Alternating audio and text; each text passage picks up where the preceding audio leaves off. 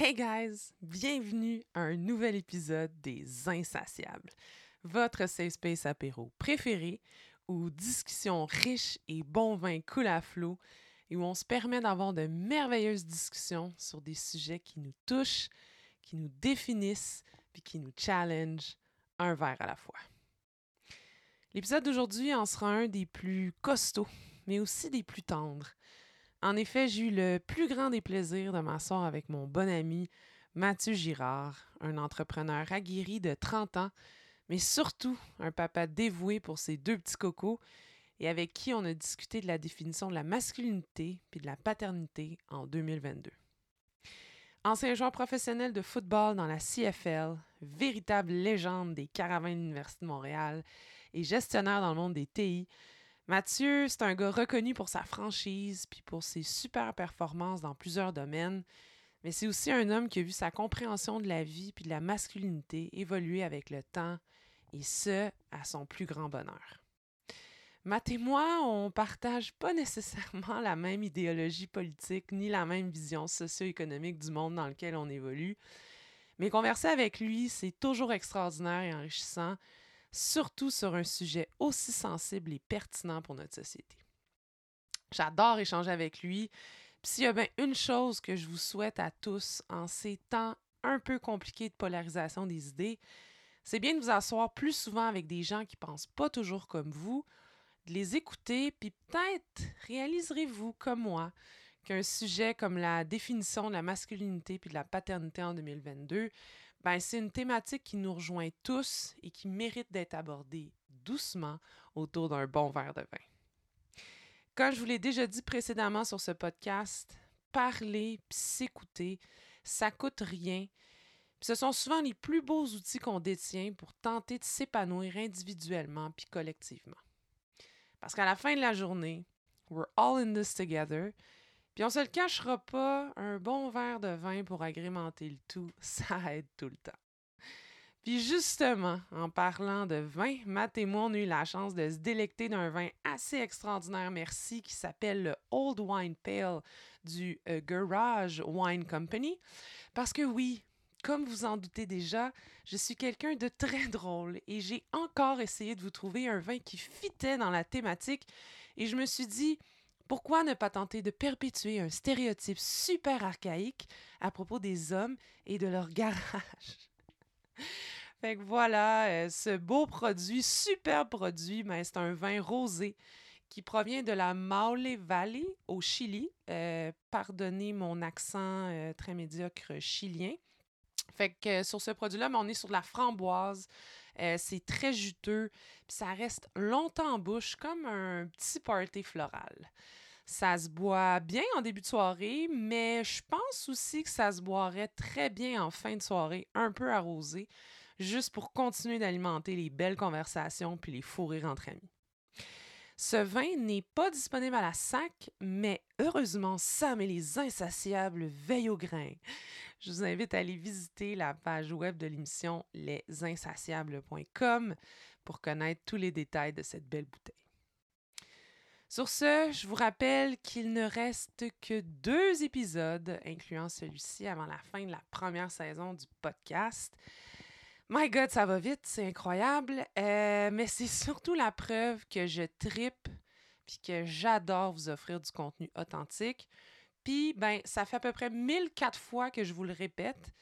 Mais merci d'être là. Merci de croire en ce projet. Puis surtout, merci de peser sur Play à chaque deux semaines. Les petits messages d'encouragement ou vos témoignages quant à votre appréciation des épisodes que vous m'envoyez régulièrement sont au cœur de la progression de l'émission, puis juste pour ça, je vous en serai éternellement reconnaissante. Puis aussi, n'oubliez pas que si vous aimez ce que vous entendez, allez mettre un avis 5 étoiles sur vos plateformes d'écoute ou allez suivre la page Instagram de l'émission at les insatiables podcasts. C'est tout ce love euh, numérique qui est euh, vraiment la seule façon concrète pour que l'émission puisse faire sa petite marque dans l'océan redoutable des podcasts. Bref, je cesse à l'instant mon déblatérage introductif et je vous laisse maintenant en compagnie de mon ami mon big guy au cœur tendre, Mathieu Girard. Cheers, guys. Bonne écoute.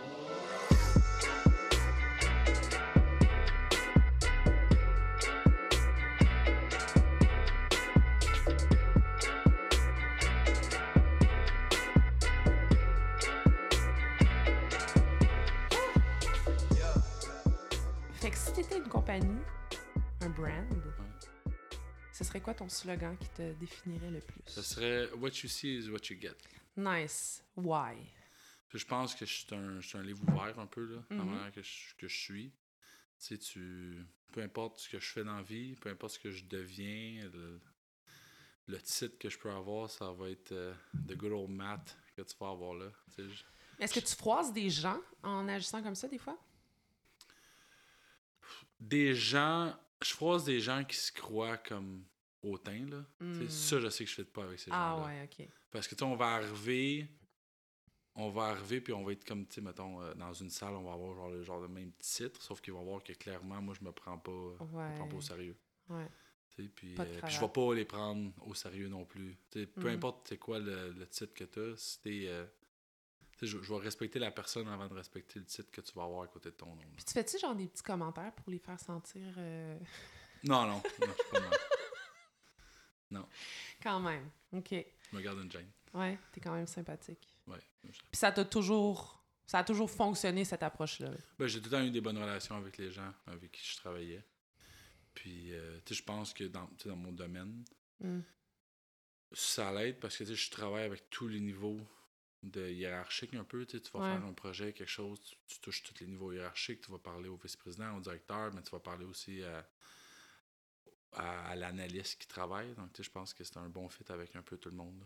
Fait que, puis tu te demandes jamais, euh, ah, j'ai peut-être été trop rough avec cette personne-là, ou ah, j'ai peut-être été trop direct avec cette personne-là. Genre, ça te trotte pas en tête. euh, Non, mais je, je sais que de nature, mettons, dans des projets, quand je fais des projets, tout ça, puis on me demande tu sais, de livrer à temps, puis je mets de la pression. Tu sais, J'ai remarqué, puis tu sais, je, je travaille sur ça, que tu sais, quand on va à 100 000 à l'heure, puis tout le monde on livre, puis quelqu'un est prêt à de je, impatient. si je vais être impatient un peu.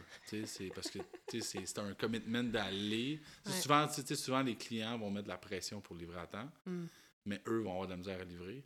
Sais, des fois, je, ça, ça, je le sais, là, ça, c'est quelque chose que je travaille sur ça. Fait que, des fois, je vais, je vais dire, ça se matérialise comment, cette impatience-là, mettons? euh, c'est, dans mon ton que je vais Ah, parler, ok, puis ouais. tout ça, ou tu sais, c'est dire comme, tu sais, c'est- ça fait cinq fois qu'on en parle. On peut-tu, s'il vous plaît, avancer? Tu sais, ça, je sais que tu sais, il y a déjà eu des situations que, tu sais, à travers les années, que là, je sais comme, fais attention. Ouais, ouais, il y a des gens que ça passe super bien, mais il y a des gens qui sont un petit peu plus froissables que d'autres. Mais y a-tu des gens qui ont dû faire des interventions? Puis Non, non, euh, tu sais, ok, c'est- non, comme plus moi qui par toi, ok. Ouais, c'est, comme, ah, peut-être que ça a été, euh, ça a été rough un peu celle-là. Je fais attention. Quand la hein. personne, elle sort en pleurant de la Non, non, c'est jamais personne qui est parti en pleurant, mais tu sais, je suis quelqu'un que tu peux. Si quelqu'un me parlerait comme ça, je, ça serait bien correct. Là. Tu mais je sais Ouais. que, tu c'est ça, on est tous différents. Ouais, on n'a pas tous été coachés par des... euh, Ben, c'est ça, mais je veux dire, quand tu fait du sport, on dirait que t'es Ouais. comme. c'est- C'est c'est correct, tu tu peux te le faire dire Ouais. directement, rien de gris, tu c'est blanc ou noir, puis. ouais, ouais, that's it. Faut avancer, on n'a pas le temps C'est de pas niaiser. personnel, là, c'est. C'est c'est business. go. Let's go. We gotta keep going, buddy. Euh, cool, OK. Puis, euh, ce serait quoi ton top 5 qui te définirait euh, le plus? Ah ouais, ça, c'est les, les films de mafia. Yes! Ah ouais. Goodfellas, Donnie Brasco. Là, sont-ils en ordre? Euh, je te dirais que mes deux tops, Mm. mes deux tops, c'est Goodfellas puis The Irishman. Ça, c'est un- c'est un film qui est vraiment pas vieux non plus, Irishman. Ouais. Puis après ça, euh, je te dirais que t'as The Sopranos. Le Sopranos, c'est la série, peu importe les séries que tu vas me dire, n'importe quelle Ouais, série, ouais, ça c'est ouais, top. Pour les séries, Godfather, ouais, puis euh, Donnie Brasco. Les cinq, là, c'est mes... euh, C'était top. Ah. Mais mettons, dans les films de mafia, est-ce que c'est les acteurs qui vont faire une différence ou ça va être comme l'histoire? Les deux, je pense, tu sais, c'est sûr que dans les films de mafia qu'on a eu dans les dernières années, les acteurs qu'on a Mm. eus, Mm. c'est- des légendes. là. Tu sais, C'est comme. Al Pacino, as tous les gros noms. Mm. Puis c'est une des raisons pourquoi Irishman est bon, c'est que tous les gros noms de films de mafia qui ont existé. Ouais. Tu sais, Joe Pesci, tous ces gros acteurs-là, Mm. tu les mets tous dans un film, même si l'histoire était moins nice, le fait que tous ces acteurs-là sont ensemble, c'est fou, mais c'est. Non, c'est l'histoire. Je pense que. C'est sais, c'est l'organisation, c'est une business, là. C'est- On dirait que. C'est ça. Quand tu regardes ça dans le temps, on dirait que c'était quasiment noble, là, tu sais, dans le temps. Ouais, dans- ouais, ouais. dans le temps, dans le, dans le temps qu'il faisait ça, mais tu sais, c'est ça. Je pense que c'est. euh, oui, c'est. Puis j'ai l'impression aussi dans ces films-là ou dans ces séries-là, les acteurs se permettent plus de. Je sais pas, je, je les trouve plus euh, libres dans la, on- dans la façon qu'ils jouent. Tu sais, ils ont l'air de triper Ah oui, c'est en sûr. faisant le film ou en faisant la série. En tout cas, moi, je, on- je- je le ressens quand je regarde ces films-là parce que moi aussi, j'adore ces films-là et je sais pas pourquoi. Moi, je pense que c'est les acteurs. tu t'attaches au monde qui sont Ouais. là-dedans. Ouais, c'est ça, les acteurs, les personnages, puis tu te mets genre à, à, à root for Ben the oui. bad guy, tu sais, puis t'es comme, mais voyons donc, qu'est-ce qui se... Mais tu sais, de, de Sopranos, tu regardes ça, puis tu vois même pas tant faire des crimes que ça dans toute Ouais. leur gamique. C'est genre leur Ouais. day-to-day, là. Ouais. C'est comme leur vie, euh, toujours. Tu sais, c'est- le show le plus regardé sur HBO depuis que c'est là, là. Tu sais, Ouais. c'est... T'as le goût de faire partie de la gang, comme. Le- Sérieux, ouais? T'as le goût Sign me up, man! T'es comme, hello! Mais pour vrai, moi, des fois, je regarde les scènes, je suis comme, ah, ça, peut-être que moi, je pourrais faire ça, ou genre, moi, Ouais. je suis comme, non, Sam, tu pourrais pas faire ça. Mais il n'y a jamais de femme aussi. Ça, j'étais un peu déçue, mais c'est correct. Ouais, mais ça, je pense que c'est typique. euh, on dirait. Je sais, mais les femmes ont toujours des rôles de nunuches dans ces films-là. Ça, c'est- ça, c'est vrai. Il y a une. C'est mon côté féministe qui embarque, là. Non, mais 100%. Mais il y a une, il y a une série qui existe. euh, c'est, c'est quoi son nom? C'est genre une fille chef d'un cartel, là. Genre. ça a été sur Netflix dans les dernières années. C'est insane. Ah ouais? Oui, faut que je trouve le nom. Attends une minute, je vais trouver le nom. Est-ce que c'est en Colombie? Colombie, Mexique, ouais. Je pense, j'ai peut-être vu passer dans mes euh, recommandations Netflix parce qu'évidemment, euh, j'aime regarder toutes ces, euh, toutes ces séries-là. Grande fan de Narcos. Euh, Queen of South. Ah ouais, je l'ai pas regardé, Ah, c'est mais... bon. Ah ouais! Ah, c'est solide. c'est elle est tellement insane. la ok, c'est fille. quoi l'histoire? Ben, c'est l'histoire, genre, c'est la fille, c'est comme la blonde d'un gars de cartel. Elle, comme c'est juste la blonde. Puis là, ben, là, un moment donné, elle tombe en danger, puis tout ça. Puis là, un moment donné, elle décide de, OK, non, je me défends. Puis là, je pense qu'elle elle tue quelqu'un du cartel. Ah, ok. Puis là, à un moment donné, ben là, son chum est dans marde. Puis là, tu sais, Hmm. il va se faire arrêter. Puis là, elle se retrouve avec, tu sais, comme de la drogue. Puis là, elle décide, comme, you know what? Je prends le contrôle. Puis là, tu sais, comme là, Oh, elle, elle commence à, genre, tranquillement monter. Puis là, à un moment donné, elle devient, genre, une kingpin, genre, du, du cartel. C'est vraiment Il y a bon. combien de saisons? Long? Trois, je pense.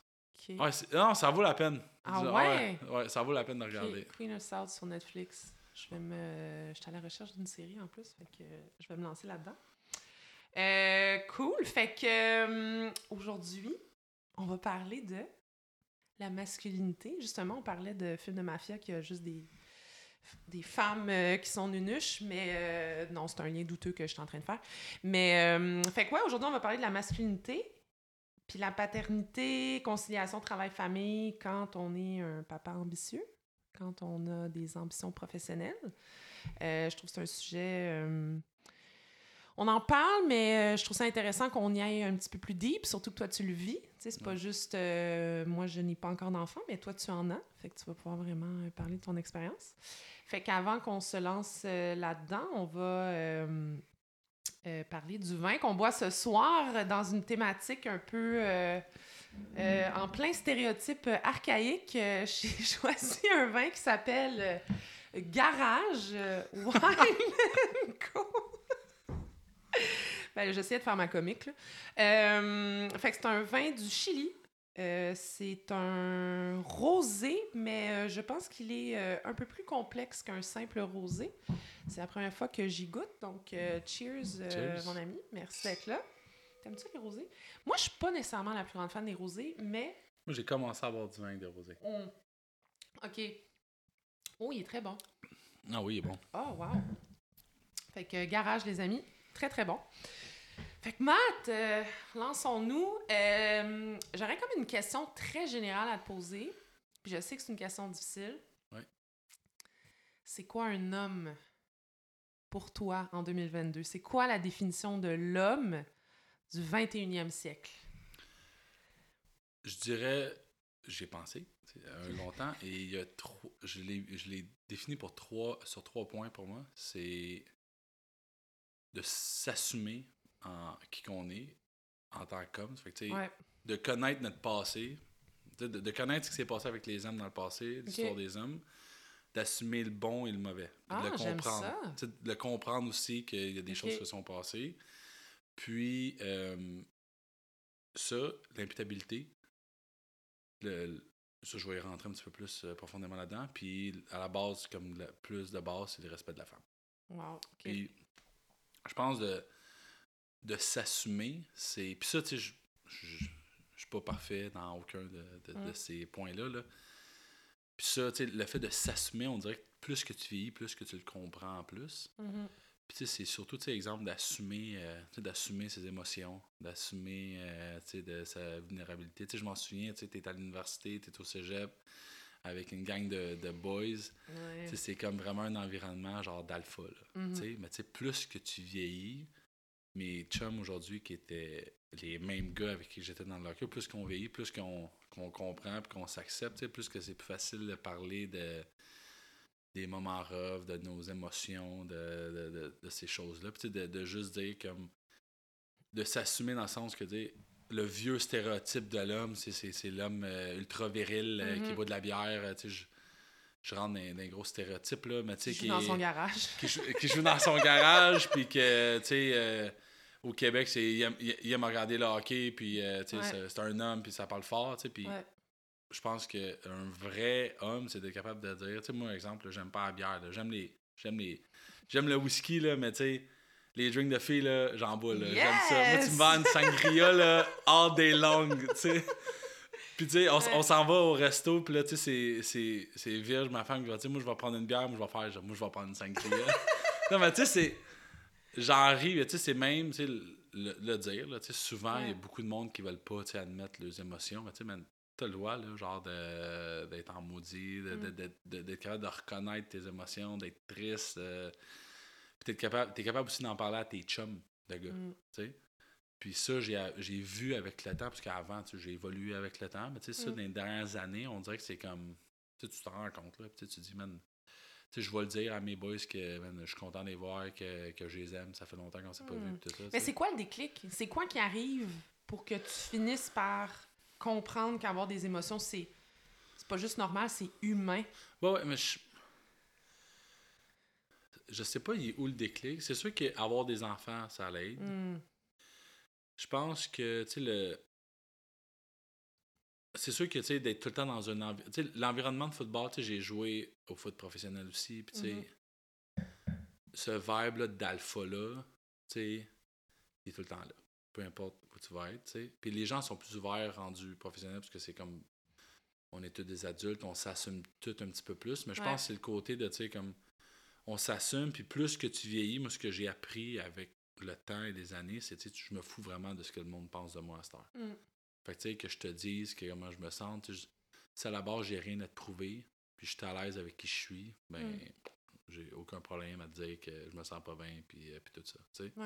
C'est sûr que certains, je pense, environnements, par exemple, le sport d'élite dans un locker, c'est tellement comme haute performance, puis c'est tellement comme un sport, c'est un sport violent, tu sais, fait a comme des fois, il y a, il y a moins place à ça parce que comme on est dans un sport de gladiateur, puis euh, on va se taper sa tête euh, mm. genre le samedi. Fait que, mm. c'est, je pense que ça joue, mais plus que tu vieillis, plus que tu vois des, les, hommes en général assumer. Euh... Mais est-ce que la performance, puis ça, je, je, me, je me demande ça, est-ce que c'est parce qu'on on, on connaît seulement un seul cadre euh, comportemental lié à la performance? Mm. Fait que, tu sais, comme être performant, c'est être tough, c'est jamais montrer sa vulnérabilité, c'est jamais. Sais, parce que je pense que tu peux être très performant ah, en démontrant tes émotions, mais on dirait qu'on n'est pas capable de, de l'assumer, on, on, a comme peur. Mais je, je, pense que oui, oui, il, oui, il y a une question de cadre, que tu sais, les cadres dans le passé, c'était ça. Je pense aussi que ça dépend des sports. Tu sais, au, au football, tu dois avoir de l'agression. Tu- Mm. Tu dois avoir ça. Puis des fois, Mm. là, tu, tu vois des joueurs qui comme sont moins bons techniquement, mais ont une agression que comme tu sais, Mm. c'est tu sais, c'est des vrais guerriers là. Tu sais, ça fait que des fois, quand on arrive dans un sport de contact comme ça, des fois, il faut que tu le laisses de côté tes émotions. Mais tu sais, mettons, mettons ta femme. Là. Ouais, ouais.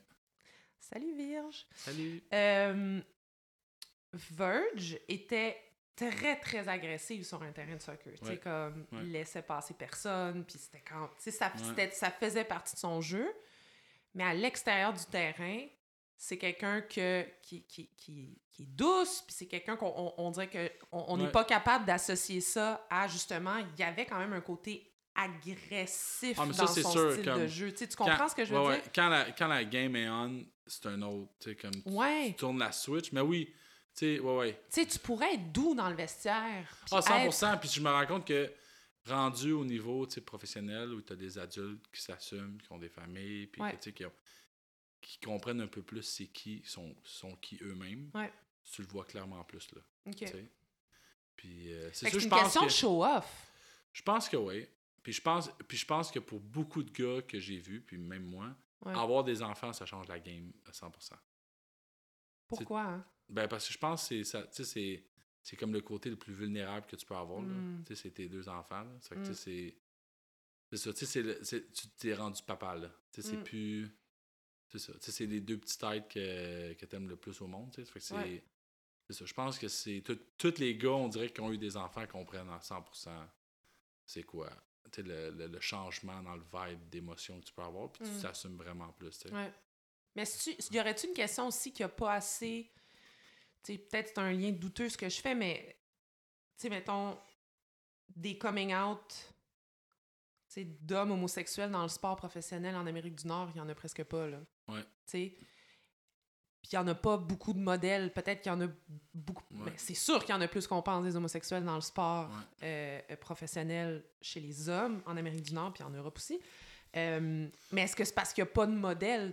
Comme je te dis, est-ce Ah, que c'est parce que y a- le cadre est, est- est- le cadre comportemental est seulement associé au toughness, à pas montrer ses émotions? Mais s'il y avait de plus en plus de gars dans le vestiaire, je sais pas, moi, qui démontraient Hey, je suis tellement contente de te voir, ah, puis hier. euh, Ah, mais, mais, Mais tu sais, ça, tu le vois, là. Tu, tu, le vois, ces choses-là, là. Tu sais, les gars, je veux dire, c'est pas, euh, c'est pas des animaux, là. Non, je veux dire- non, c'est pas non, mais, ça. non, mais, je, comprends, mais je comprends ton point. une vulnérabilité, tu sais, dans le sens, euh, ah, euh, je sais pas, moi, euh, ma blonde, hier, elle a fait ça, ça m'a vraiment fait de la peine, Mm. puis là, vous en parlez dans le vestiaire, puis il y a quelqu'un qui monte ses émotions, puis, tu sais, c'est peut-être des exemples boboches, là, Ouais. mais tu sais, tu comprends mais, ce que je veux dire? ça, mais ça, tu le vois pas tant que ça.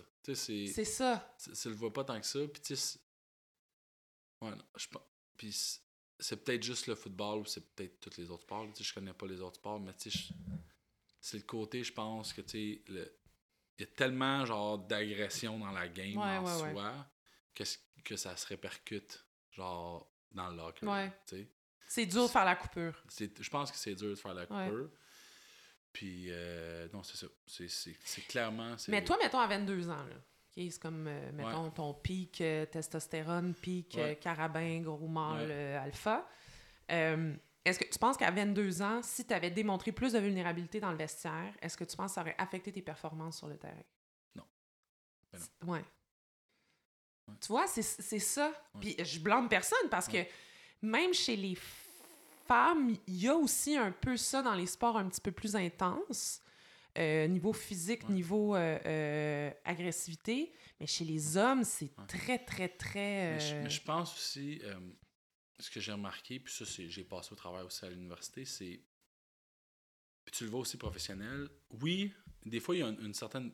Je pense qu'il y a un blocage au niveau émotionnel dans le sport. là. C'est. Tu sais, c'est. Quand tu as des nouveaux dans l'équipe ou tu as quelqu'un dans l'équipe, puis là, tu sais que tu t'en vas jouer contre euh, l'Université Laval, puis tu t'en vas jouer contre. Genre, du monde vraiment agressif qui vont se battre. Ouais. Tu sais, on dirait des fois, puis t'arrives, t'as nouveau dans l'équipe qui est comme un petit peu plus soft mentalement, hmm, puis qui est pas prêt à aller au front avec toi. Des Mm. fois, des fois, tu sais, puis il y a des vétérans qui me l'ont fait, puis je l'ai fait à des gens. Des fois, tu es Ouais. obligé de tourner la suite, je me dis non, non, non, non.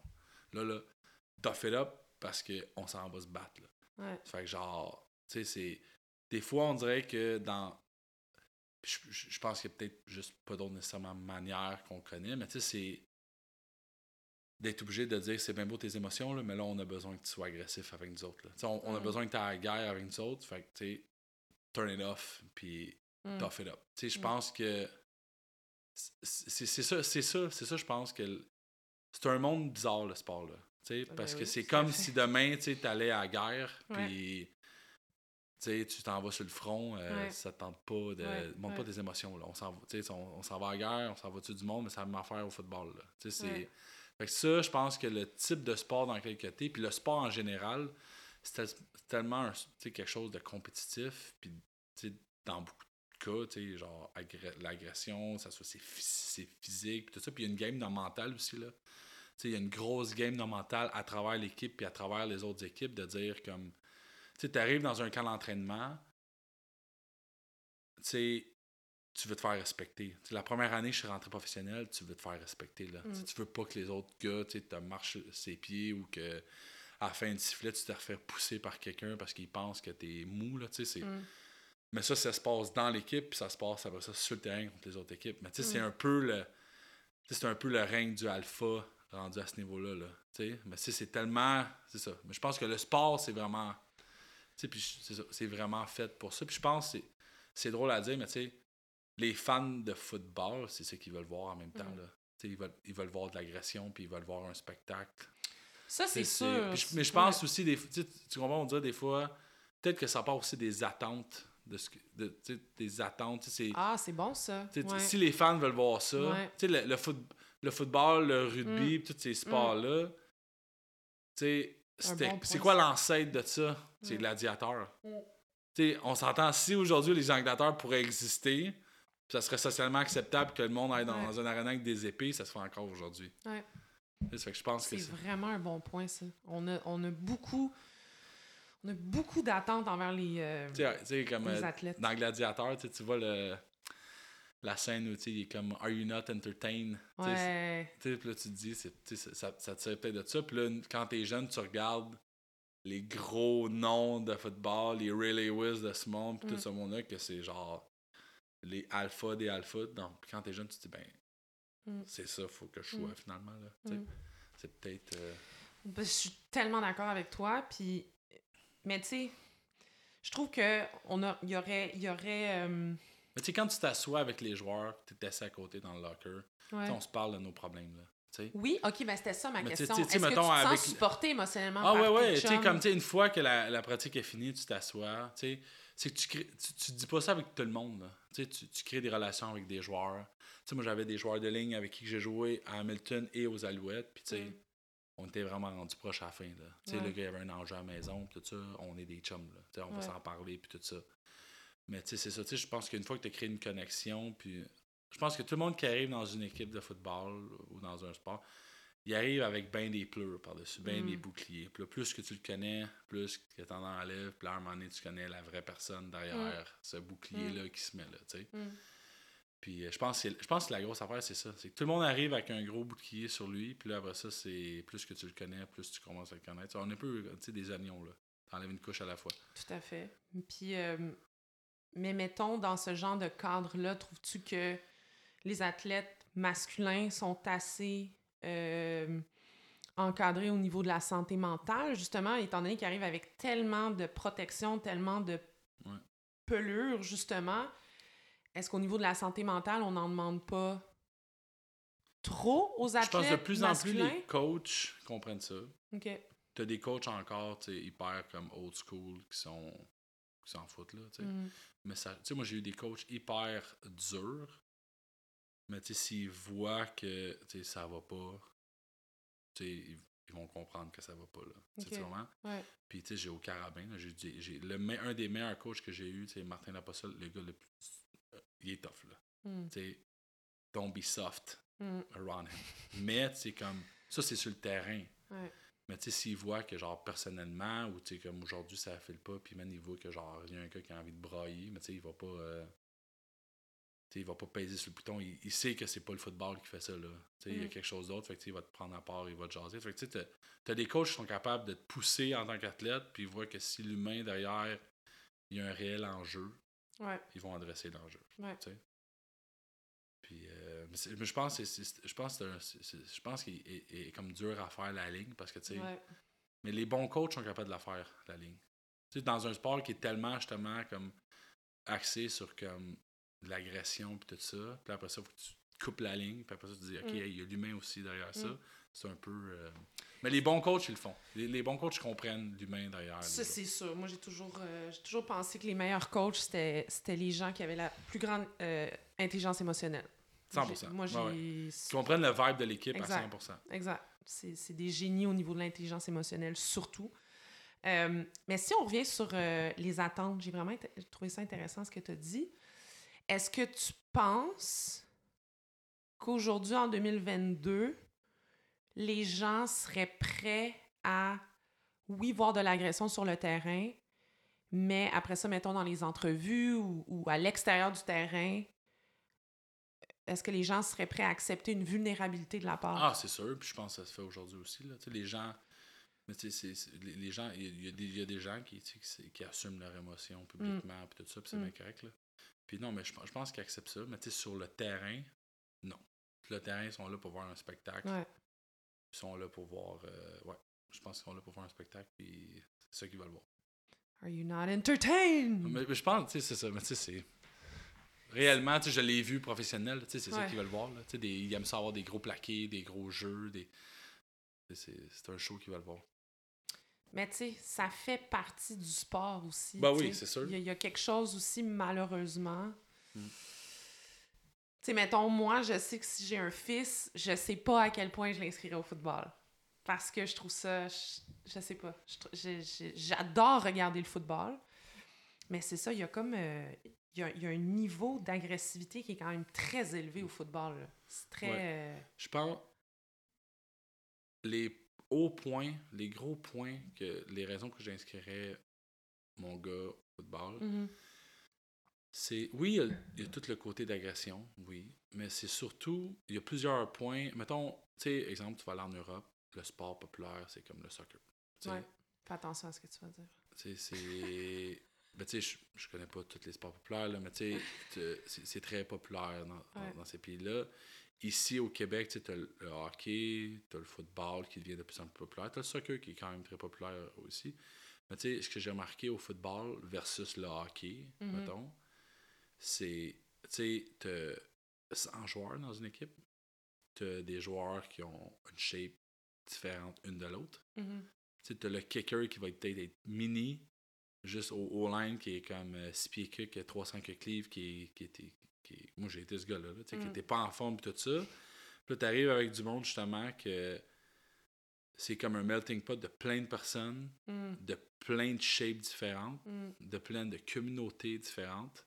Tu sais, quand je suis arrivé à Curantonabel à Laval, là, tu sais, moi, je, venais- je jouais genre à Sainte-Anne-des-Plaines puis à Saint-Jérôme en 1900, en 2000, tu sais. Puis là, tu arrives à Laval, puis là, tu vois toute la diversité qu'il y a dans l'équipe. Ouais. Fait que, finalement, là, tu apprends à jouer avec des. Tu apprends à jouer et connaître des, des gens qui viennent de communautés différentes, qui viennent de background, tu sais, comme démographique, comme, tu t'en as des riches, t'en as qui sont pas riches, t'en as qui ont. T'as des, par- t'as des enfants monoparentales.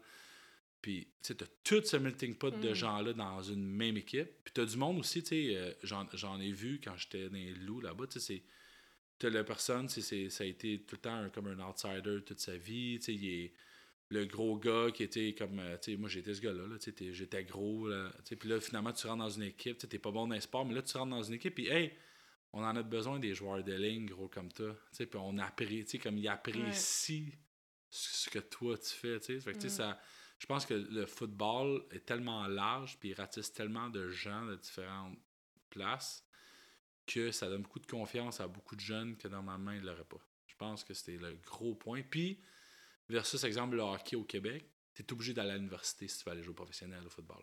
Mm. T'as pas, t'as pas de chemin. Tu peux pas aller jouer junior majeur par arrêter l'école. Mm. Ça fait que ça, ça comme te force à continuer tes études en même temps. Mm.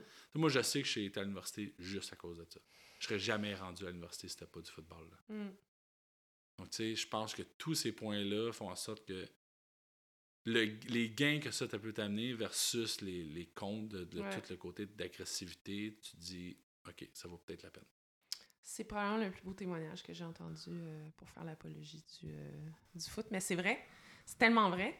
Puis, mais moi, je faisais pas, euh, je suis pas une pro hockey non plus. Euh, mais c'est vrai qu'il y a, y a un- une, belle, une belle diversité au football que tu retrouves, désolé pour les gens de hockey, mais que tu retrouves clairement pas encore. Peut-être que ça va changer Ouais. dans le hockey en ce moment au Québec. Ouais. Mais tu sais, tu as 100 joueurs aussi dans une équipe. Là. Tu sais, au hockey, t'en as peut-être 12. Exact. Tu ouais. quand t'en as 100, puis tu sais, tu sais, là, je connais pas le hockey, mais tu sais, on, on dirait que quand je les regarde, tu as les défenseurs qui ont un gabarit, puis tu as les avants qui ont un gabarit, tu sais. Au football, tu sais, le, le tu peux être de 5 pieds 10, 180 livres, à 6 pieds 7, 320 livres. Tu sais, Ouais. Tu sais, c'est... Ouais. OK, t'as t'as tout Ouais. sa terre que tu peux avoir. donc je- c'est ça. Tu as de la diversité corporelle, diversité économique, euh, diversité culturelle. C'est vrai, c'est vrai, je l'avais peut-être pas vu de même. Mais moi, je parle aussi parce que je suis une fille qui a fait six commotions cérébrales. C'est comme des sports qui me stressent un peu. Une chose que je témoignerais que j'ai vu à travers les années, la qualité de coach que j'ai eu quand j'ai commencé à jouer Hmm, versus la qualité de coach qu'il y a eu maintenant, que maintenant, c'est pas et comparable. Tu sais, dans mon temps, c'est si t'avais un joueur, un coach qui avait joué à l'université, là, c'était quelque chose. Là, on dirait qu'aujourd'hui, c'est quasiment, tu sais, si t'as pas joué au cégep ou t'as pas joué à l'université, tu coacheras pas. Ouais. Tu sais, on dirait que c'est il y a tellement, mais tu sais, c'est c'est pour ça quand tu regardes les. C'est comme quand tu regardes les États-Unis, ils sont 50 ans en avance sur nous autres sur le football. Donc, tu, ça- tu vois la répercussion, tu sais. Puis quand tu regardes les joueurs qui ont été coachés par Danny Machocha à l'université, qui vont coacher au secondaire avec le playbook puis tous les enseignements de Danny. Là, tu as quelqu'un qui a coaché CFL qui enseignait à, à- à des gars universitaires qui vont enseigner ça au secondaire. Je veux dire, tu as des connaissances de pros qui vont du jour au lendemain à des jeunes qui viennent de commencer à jouer au foot. Mm. sais. Puis le football, je pense que c'est un des sports que j'ai vu que c'est le sport où il y a le plus de protocoles de sécurité. Hmm, c'est le sport, il y a quelqu'un sur le sideline qui te regarde. Ouais, ouais. Tu reçois un coup à la tête, il y a quelqu'un qui te regarde, tu le sais pas, mais il y a quelqu'un qui, qui- qui est payé pour regarder les coups à la tête. Mm. Puis cette personne-là, que tu le veuilles ou non, si elle a dit ta game est finie, puis tu rentres en protocole, c'est fini. Tu rentres en protocole, puis ils vont te sortir. Le coach peut rien dire. C'est contrôlé. J'ai vu ça à l'université, puis professionnel. Je me suis fait sortir, je pense, à ma deuxième année, comme la dernière game de l'année, j'ai fait une commotion. Le gars m'a sorti. Il m'a dit, tout sort. Puis, tu sais, j'avais une commotion, mais tu sais, j'étais comme, ah, tu sais, c'est pas si pire. Mais tu sais, lui, il dit, non, non, dis-moi ce que j'ai vu, sors, c'est fini. Seulement au, au- à- à- selon ce qu'il avait vu au niveau du contact, sais, il, il il t'a va- sorti. il- il te fait faire des tests. Tu sais, il le droit de venir t'apprendre, dire, moi, je vais te faire des tests. Ouais. Puis là, si tu passes pas ces tests, t'es sorti, tu commences ton protocole. Tu sais, ça fait que, tu sais, il y a- il- il- il- c'est ça, ils, ils ont rendu indépendants ce- ce- ce- ce- ces, évaluations-là, puis je pense que c'est Mm. la meilleure affaire. Mais ouais, je pense. Puis tant mieux, parce qu'il y avait quand même eu euh, énormément de laxisme. là. Le film Ah, ben euh, oui. Concussion, ouais, c'est ouais, incroyable. Euh, parce que quand tu te fais frapper au football, tu te fais frapper quand même. là. Tu sais, C'est pas, euh, c'est pas un petit coup de vent sur le casque. là. Tu sais, C'est un gars justement de ta, de ta, de ta grandeur, de ta largeur qui rentre euh, Mais en ça a été, vitesse. ça a été discuté. Tu sais, exemple, on prend souvent le rugby, que, où les joueurs ont un petit casque, euh, un petit casque de, de, de nylon sur la tête quasiment. Là, ils n'ont pas grand-chose sur la tête. C'est fucking Puis- violent le rugby, par mais exemple. les impacts sont moins forts qu'au football. La raison, il y a deux raisons. C'est quand tu joues au football, tu sais que tu es protégé. Ouais. Ouais. Tu sais- que tu as un casque à la tête avec une grille qui est immense. Ouais. Puis de l'autre côté, quand tu arrives au rugby, tu sais que si je te donne un coup de tête, euh, c'est que c'est ma tête qui prend le coup. Là. Ouais. C'est pas ça. Fait que, plus que tu as de l'équipement qui te protège, plus que tu vas y aller pour le gros contact, puis plus tu vas, tu, tu- tu vas y aller avec ta tête, tout ça, versus qu'au rugby, mais tu veux pas y aller avec ta tête. Là. Tu vas y aller avec ton épaule. Puis Non, tu vas y aller, euh, tu vas y aller ailleurs. Mais j'ai entendu quand même des histoires d'horreur de rugby, Ah, genre des ça. gars que leurs euh, testicules ont explosé. Ah non, euh, c'est- c'est- ça c'est rough. Ça c'est quand même rough. Quand t'atteins ce stade-là d'agression.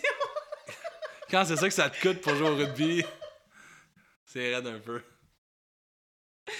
On parle beaucoup de couilles depuis le début de ce podcast. C'est comme. euh, Ben, on, c'est la masculinité. Ben, c'est ça. Ton C'est la masculinité. Je suis tellement la bonne personne de parler de, de couilles en plus. Sur cette mauvaise blague, euh, tu as parlé aussi du respect des femmes. Ouais. Puis, ouais, et le ça, puis l'imputabilité. Oui, l'imputabilité, tu voulais euh, Oui. élaborer là-dessus. Oui, euh, ben, on va commencer avec le respect des femmes. Tu sais, je pense que pour moi, la définition d'un homme, tu sais, quand tu regardes, à travers toute l'évolution, j'ai lu le livre, tu l'as- toi aussi tu l'as lu, le livre Sapiens, qui te parle un Mm. peu d'évolution de Ouais. l'homme, puis tout Ouais. ça, puis tu- dans tous les livres, tu sais, peu importe comment le rôle de l'homme et de la femme a évolué à travers les années, les, les centenaires, tu sais, c'est, il y a un rôle qui a jamais changé puis qui changera jamais, pour la femme, parmi tous les rôles ou l'évolution qu'elle va avoir, c'est, elle donne vie, là. Mm. C'est, Ouais, ouais, tu sais, ouais, comme peu importe dans 100 ans on va être où, socialement, pour tous les débats qu'on va avoir, il y a quelque chose qui ne changera pas, à moins que ce soit un robot qui le fasse. Je veux Ce dire- serait triste, mais... Non, mais tu sais, c'est. Je pense que ce, ce côté-là, mais tu sais, même plus que ça, tu sais, Je me dis, tu sais, c'est. Quand tu respectes pas la femme, indirectement, tu respectes pas ta mère, là. Je Hmm. pense que ça se répercute. tu peux, tu peux ne pas aimer quelqu'un pour X, Y raison. Ouais. Mais tu sais, le, la femme en tant que telle, le, le rôle qu'elle a, peu importe comment il évolue, tu sais, pour moi, en tant qu'homme, c'est comme ma contrepartie dans la société, là. Mm. Puis, parce qu'on a, dans, dans la société, les gens sont, sont, sont bons pour tout le temps, c'est telle personne contre telle personne, telle personne contre Ouais. telle personne. Mais, dans la société où on vit aujourd'hui, ce qu'on dirait que le monde ne comprenne pas, c'est... Oui, c'est tout le monde ensemble, mais dans une relation, c'est moi et si on veut concevoir la vie, puis tout ça, c'est moi puis ma femme de l'autre Mm. bord, tu sais. Mm. Puis je pense que tu sais, c'est tellement primordial qu'à la base, tu sais, comme pour moi, quelqu'un qui respecte pas la femme pour qui qu'elle est, comme tu sais, c'est. Je vais avoir la misère à te traiter comme un vrai homme si t'es pas capable de respecter la base qui, qui est ça, là. Tu sais. Puis, tu sais, on en... Avec euh, la- l'année quand même assez euh, horrible au niveau des féminicides euh, Ouais. au Québec, euh, tu sais, il y a beaucoup, euh, notamment les annonces du gouvernement, Ouais. tu sais, parlez-vous entre vous, puis... euh, Est-ce est que tu le vois, ça? Est-ce que tu, tu commences à sentir que... Tu sais, si jamais il y a quelqu'un qui porte un commentaire comme Ouais. non, ça c'est pas drôle ou genre euh, ça c'est pas mais je- mais nécessaire. je, mais je pense que ça, c'est. euh, c'est en lien, tu sais, comme. Parce que des, des gens qui n'ont pas de respect pour les autres gens, tu vas tout le temps en avoir. Là. Tu Mm. t'as Des mauvaises personnes en général, tu vas en avoir partout. Mais je pense que ça fait partie aussi de, de s'assumer puis d'avoir l'imputabilité de dire, tu sais, d'être capable, pour moi, tu sais, comme un, un homme, c'est quelqu'un qui a de step up puis de défendre ses valeurs, puis Mm. défendre, c'est ça, là. Tu sais, Mm. tu, tu vois, tu vois quelque chose qui ne devrait pas se passer, lève-toi puis dis-le, là. Tu sais, Mm. puis dans, dans, dans le, dans le mouvement, tu sais, MeToo, il y a, il y a- un point à un moment donné qui est sorti, c'est de dire comme, tu sais, ça... Oui, c'est le fun que, tu sais, là, toutes les femmes step up, puis tu sais, qui se lèvent, puis qui dénoncent, mais comme, toi aussi, dénonce, là. Mm. Tu sais, puis, c'est pas nécessairement de d'aller là, publiquement puis de dire, toi, t'as fait ça, non, mais pointe-toi d'en face à quelqu'un puis dis là, que non, Mm. non, tu fais pas ça, c'est Mm. fini. Tu sais, Mm. Des fois, là, juste ça, là, d'être capable de, sur le moment, d'aller voir la personne puis de dire, tu sais, je- c'est sûr qu'il doit y avoir des situations que, tu sais, tu vas-tu aller voir ton vice-président pour lui dire ça pour peut-être perdre ta job? Non, tu sais, c'est raide un peu. Ouais. Mais tu sais, comme d'égal à égal au niveau euh, des titres ou dans la rue puis tout ça, tu sais, comme c'était pas pidi, là. Tu sais, je pense que si ça, les gens seraient prêts à, quand il y a de quoi qui, qui devrait pas être correct, d'être capable de se lever puis de te le dire en pleine face, non, ça, ça fonctionne pas, c'est un non. Je pense que ça, ça ferait en sorte que les gens qui, qui, qui ont ces comportements-là, ils sauraient tout de suite que tu vas poser ce geste-là, il va y avoir une conséquence qui va arriver là, là. Mm.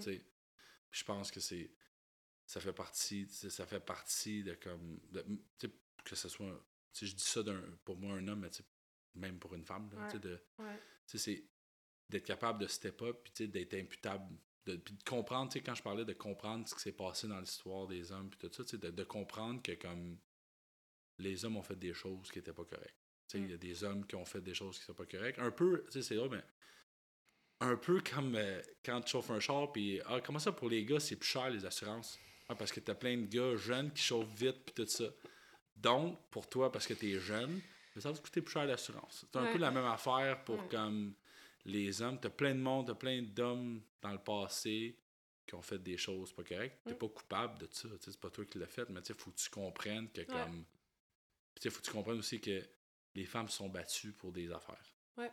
Puis ça, faut que tu le comprennes aussi. Ouais. Tu sais, faut que tu respectes ça, puis tu comprends l'histoire de la chose. Même affaire pour, au niveau, tu sais, comme, tu sais, de, de Black Lives Matter, tu sais, Mm. comme, faut que tu comprennes que, tu sais, toi, toi, t'as pas fait le mal. Ouais. Mais il y a une histoire derrière ça. Comprends-la, l'histoire. Mm. Fait que, tu sais, c'est pour ça que quand je pense que tu t'assois et tu comprends un petit peu plus l'histoire, mais tu es plus enclin à dire comme non, ça, ça fait pas de sens. Ça, c'est ça, c'est non. Mais pourquoi, pourquoi on, on- pourquoi on le voit pas plus? Tu sais, des fois, j'ai l'impression que des fois, il y a des hommes, ils ont peur. Ils ont peur de froisser d'autres gars, ils ont peur de mal paraître. Tu sais, on dirait que, cette espèce de boys club, ça existe-tu, ça?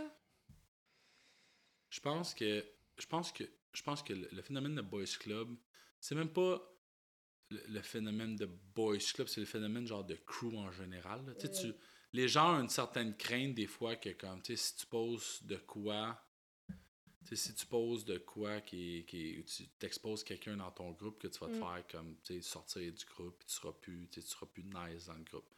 Mais je pense que il y a des manières d'adresser ça. Ouais. Il y a des manières de. Tu sais, comme quand je dis, tu vois, tu vois, tu vois un, un comportement qui est répréhensible, t'es pas obligé d'aller l'exposer sur toutes les toits.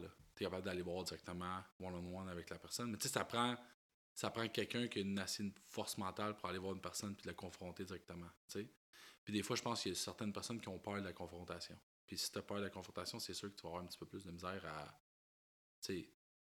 aller adresser ce sujet-là. Tu sais, Parce Ouais. que je pense que tu as différentes personnes, mais tu le vois, là, si, si, si tu es quelqu'un qui, qui est capable de le faire, tu fais-les si tu le vois qui arrive. Là. Tu sais, Si Mm. tu vois quelqu'un dans le jeu, adresse-les tout de suite. Puis t'aurais-tu été capable d'agir comme ça, mettons, quand t'avais 19-20 ans, ou tu Non. trouves que c'est vraiment, c'est ça, avec la maturité, ouais, ouais. c'est vraiment, est-ce que tu trouves que c'est parce que t'as- t'as- tu t'es éduqué sur la question ou tu as été capable de mieux comprendre certaines choses ou c'est parce que tu as plus confiance en toi pour être capable de stand up puis verbaliser quand. quand... Ben, je pense qu'il y a une côté de confiance, ça c'est sûr. Il y a une côté aussi que, tu sais, à un moment donné, tu vieillis puis tu apprends plus à écouter. Bon Tu sais, quand t'es jeune, euh, tu sais, quand t'es jeune à l'université, tu penses à rien d'autre que, que t'amuser puis de, Mm. de jouer au foot, là, tu sais. Mm. Quand tu vieillis, que tu vis, que tu sors de, de ton cocon qui est le, comme les- le sport universitaire Ouais, tout ça, ouais. tu rentres dans la vie de tous les jours. Ça fait que tu vois du monde de différents âges, du monde plein de différences. Fait que tu vois des enjeux, puis tu vois des, tu vois des choses se passer. Tu sais, quand on est tout le temps en gang de gars, oui, il y a des choses qui se passent, mais on, on dirait que t'es pas assez confiant pour adresser cette affaire-là Mm. s'il arrive là. Mm. Puis- mais c'est- con, mais tu sais, c'est à cet âge-là, quand t'as pas cette confiance-là, tu vas-tu aller exposer quelqu'un dans ton équipe? Tu sais, c'est un enjeu, mais tu sais, il y a du monde qui va avoir peur de cette confrontation-là. Mais je pense que, ouais, plus en vieillissant, que tu as plus de confiance en toi, tu sais, puis, tu sais, là, tu as rencontré ta femme, Mm. puis tu, tu rencontres, j'ai une petite fille, là, tu sais, c'est- tu laisserais-tu passer ça à ta petite fille ou ta femme? Non. Fait que si je vois ça arriver, je vais l'adresser directement. Mais tu sais, encore une fois, faut que tu sois prêt d'aller confronter quelqu'un. Ça, des fois, c'est les gens sont pas nécessairement capables de le faire. Est-ce que tu as une tolérance encore encore plus inexistante par rapport à ce genre de comportement et ce genre de commentaires-là depuis que tu as une fille? Est-ce que ça a changé? Ah ouais, c'est un. Ouais, Ah ouais. ouais. Là, c'est je vais l'adresser là, là. je vais arrêter de faire ce que je fais, puis je vais l'adresser là. Parce que c'est plus concret dans ta tête, parce, parce que tu t'imagines... ça vient me toucher plus. Ouais. Ça, c'est vrai, je pense que plus que tu es loin du sujet, plus que ça te touche moins, là, tu sais. Mm.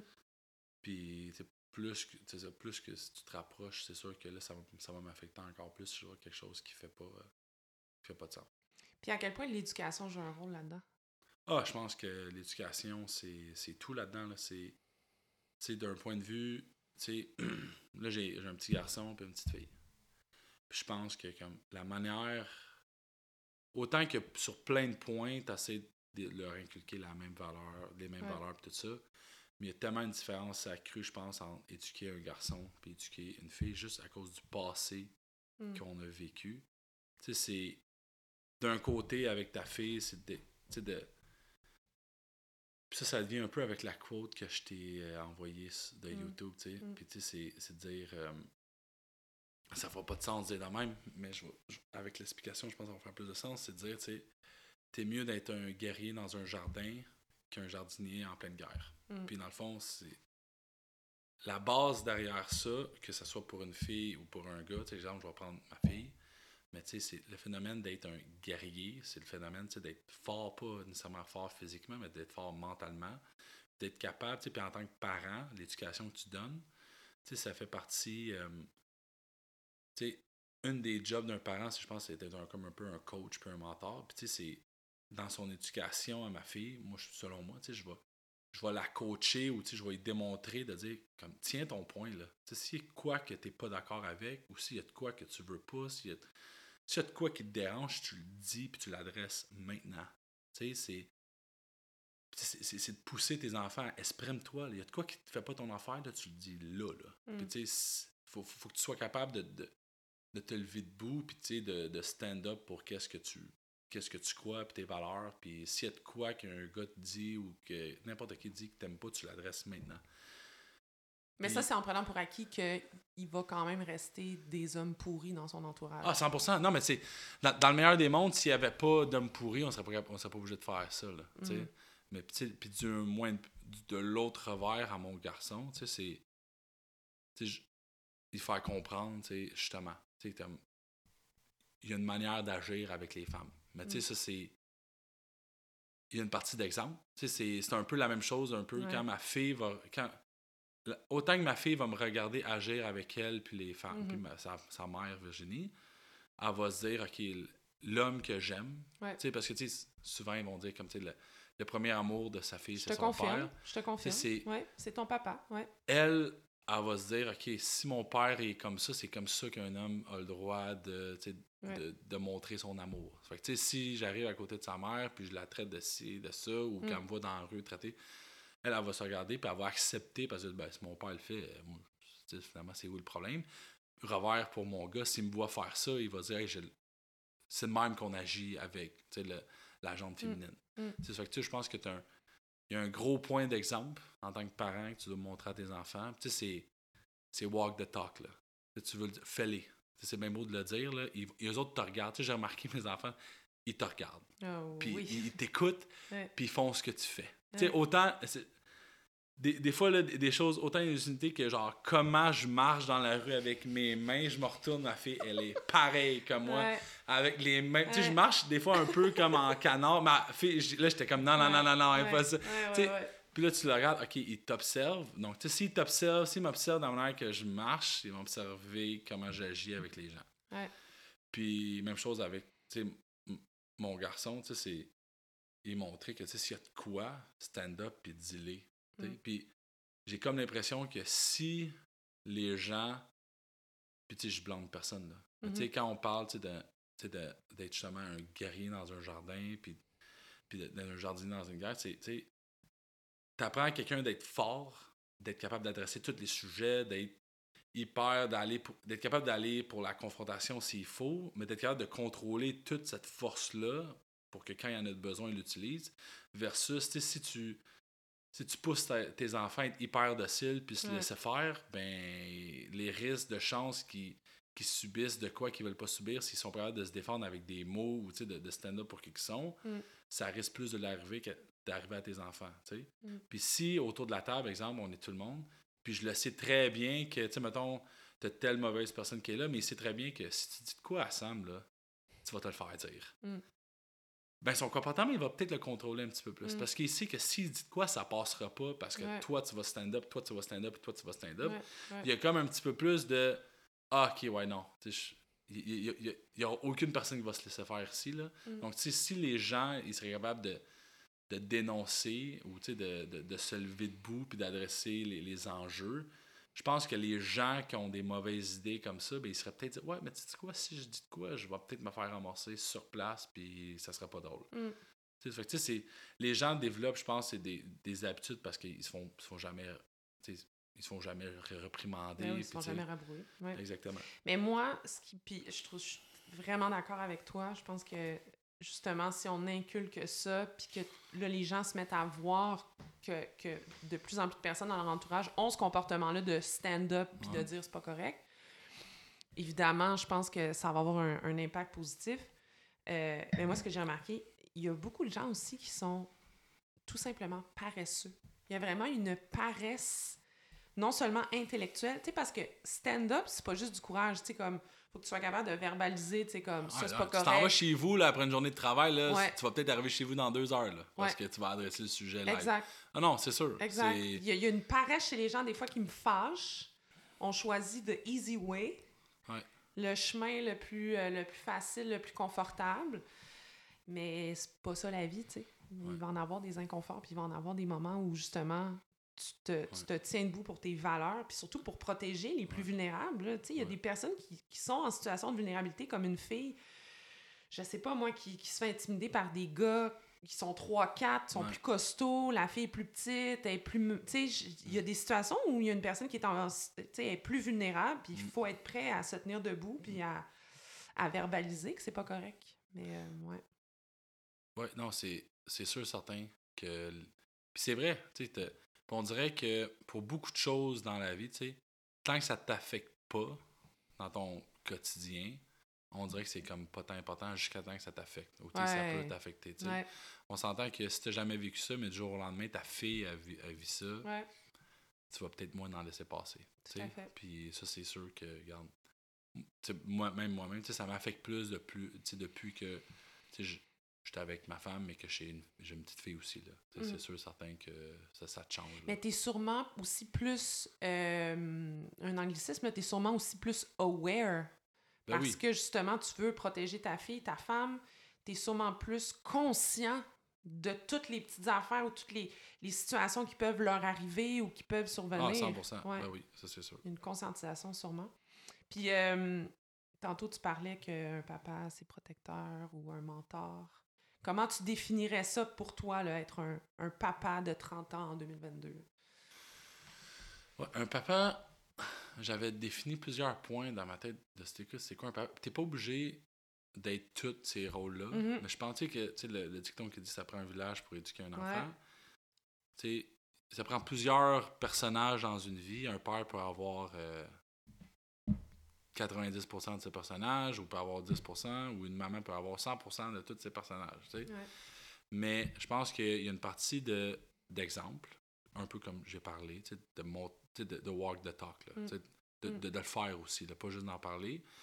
D'être un coach, d'être un mentor, puis d'être un peu un, protecteur. C'est, au niveau du coach puis d'un mentor, je pense que c'est, mettons, quand je regarde, mettons, mon père, mon père, c'est surtout l'exemple qu'il me donnait sais, à partir, je pense, euh, du que j'avais 10 ans jusqu'à que je quitte le secondaire 5, il était à tous mes pratiques. Le support que cette personne-là a hmm. donné dans ma vie hmm. était your walk the talk à 100%. Mm.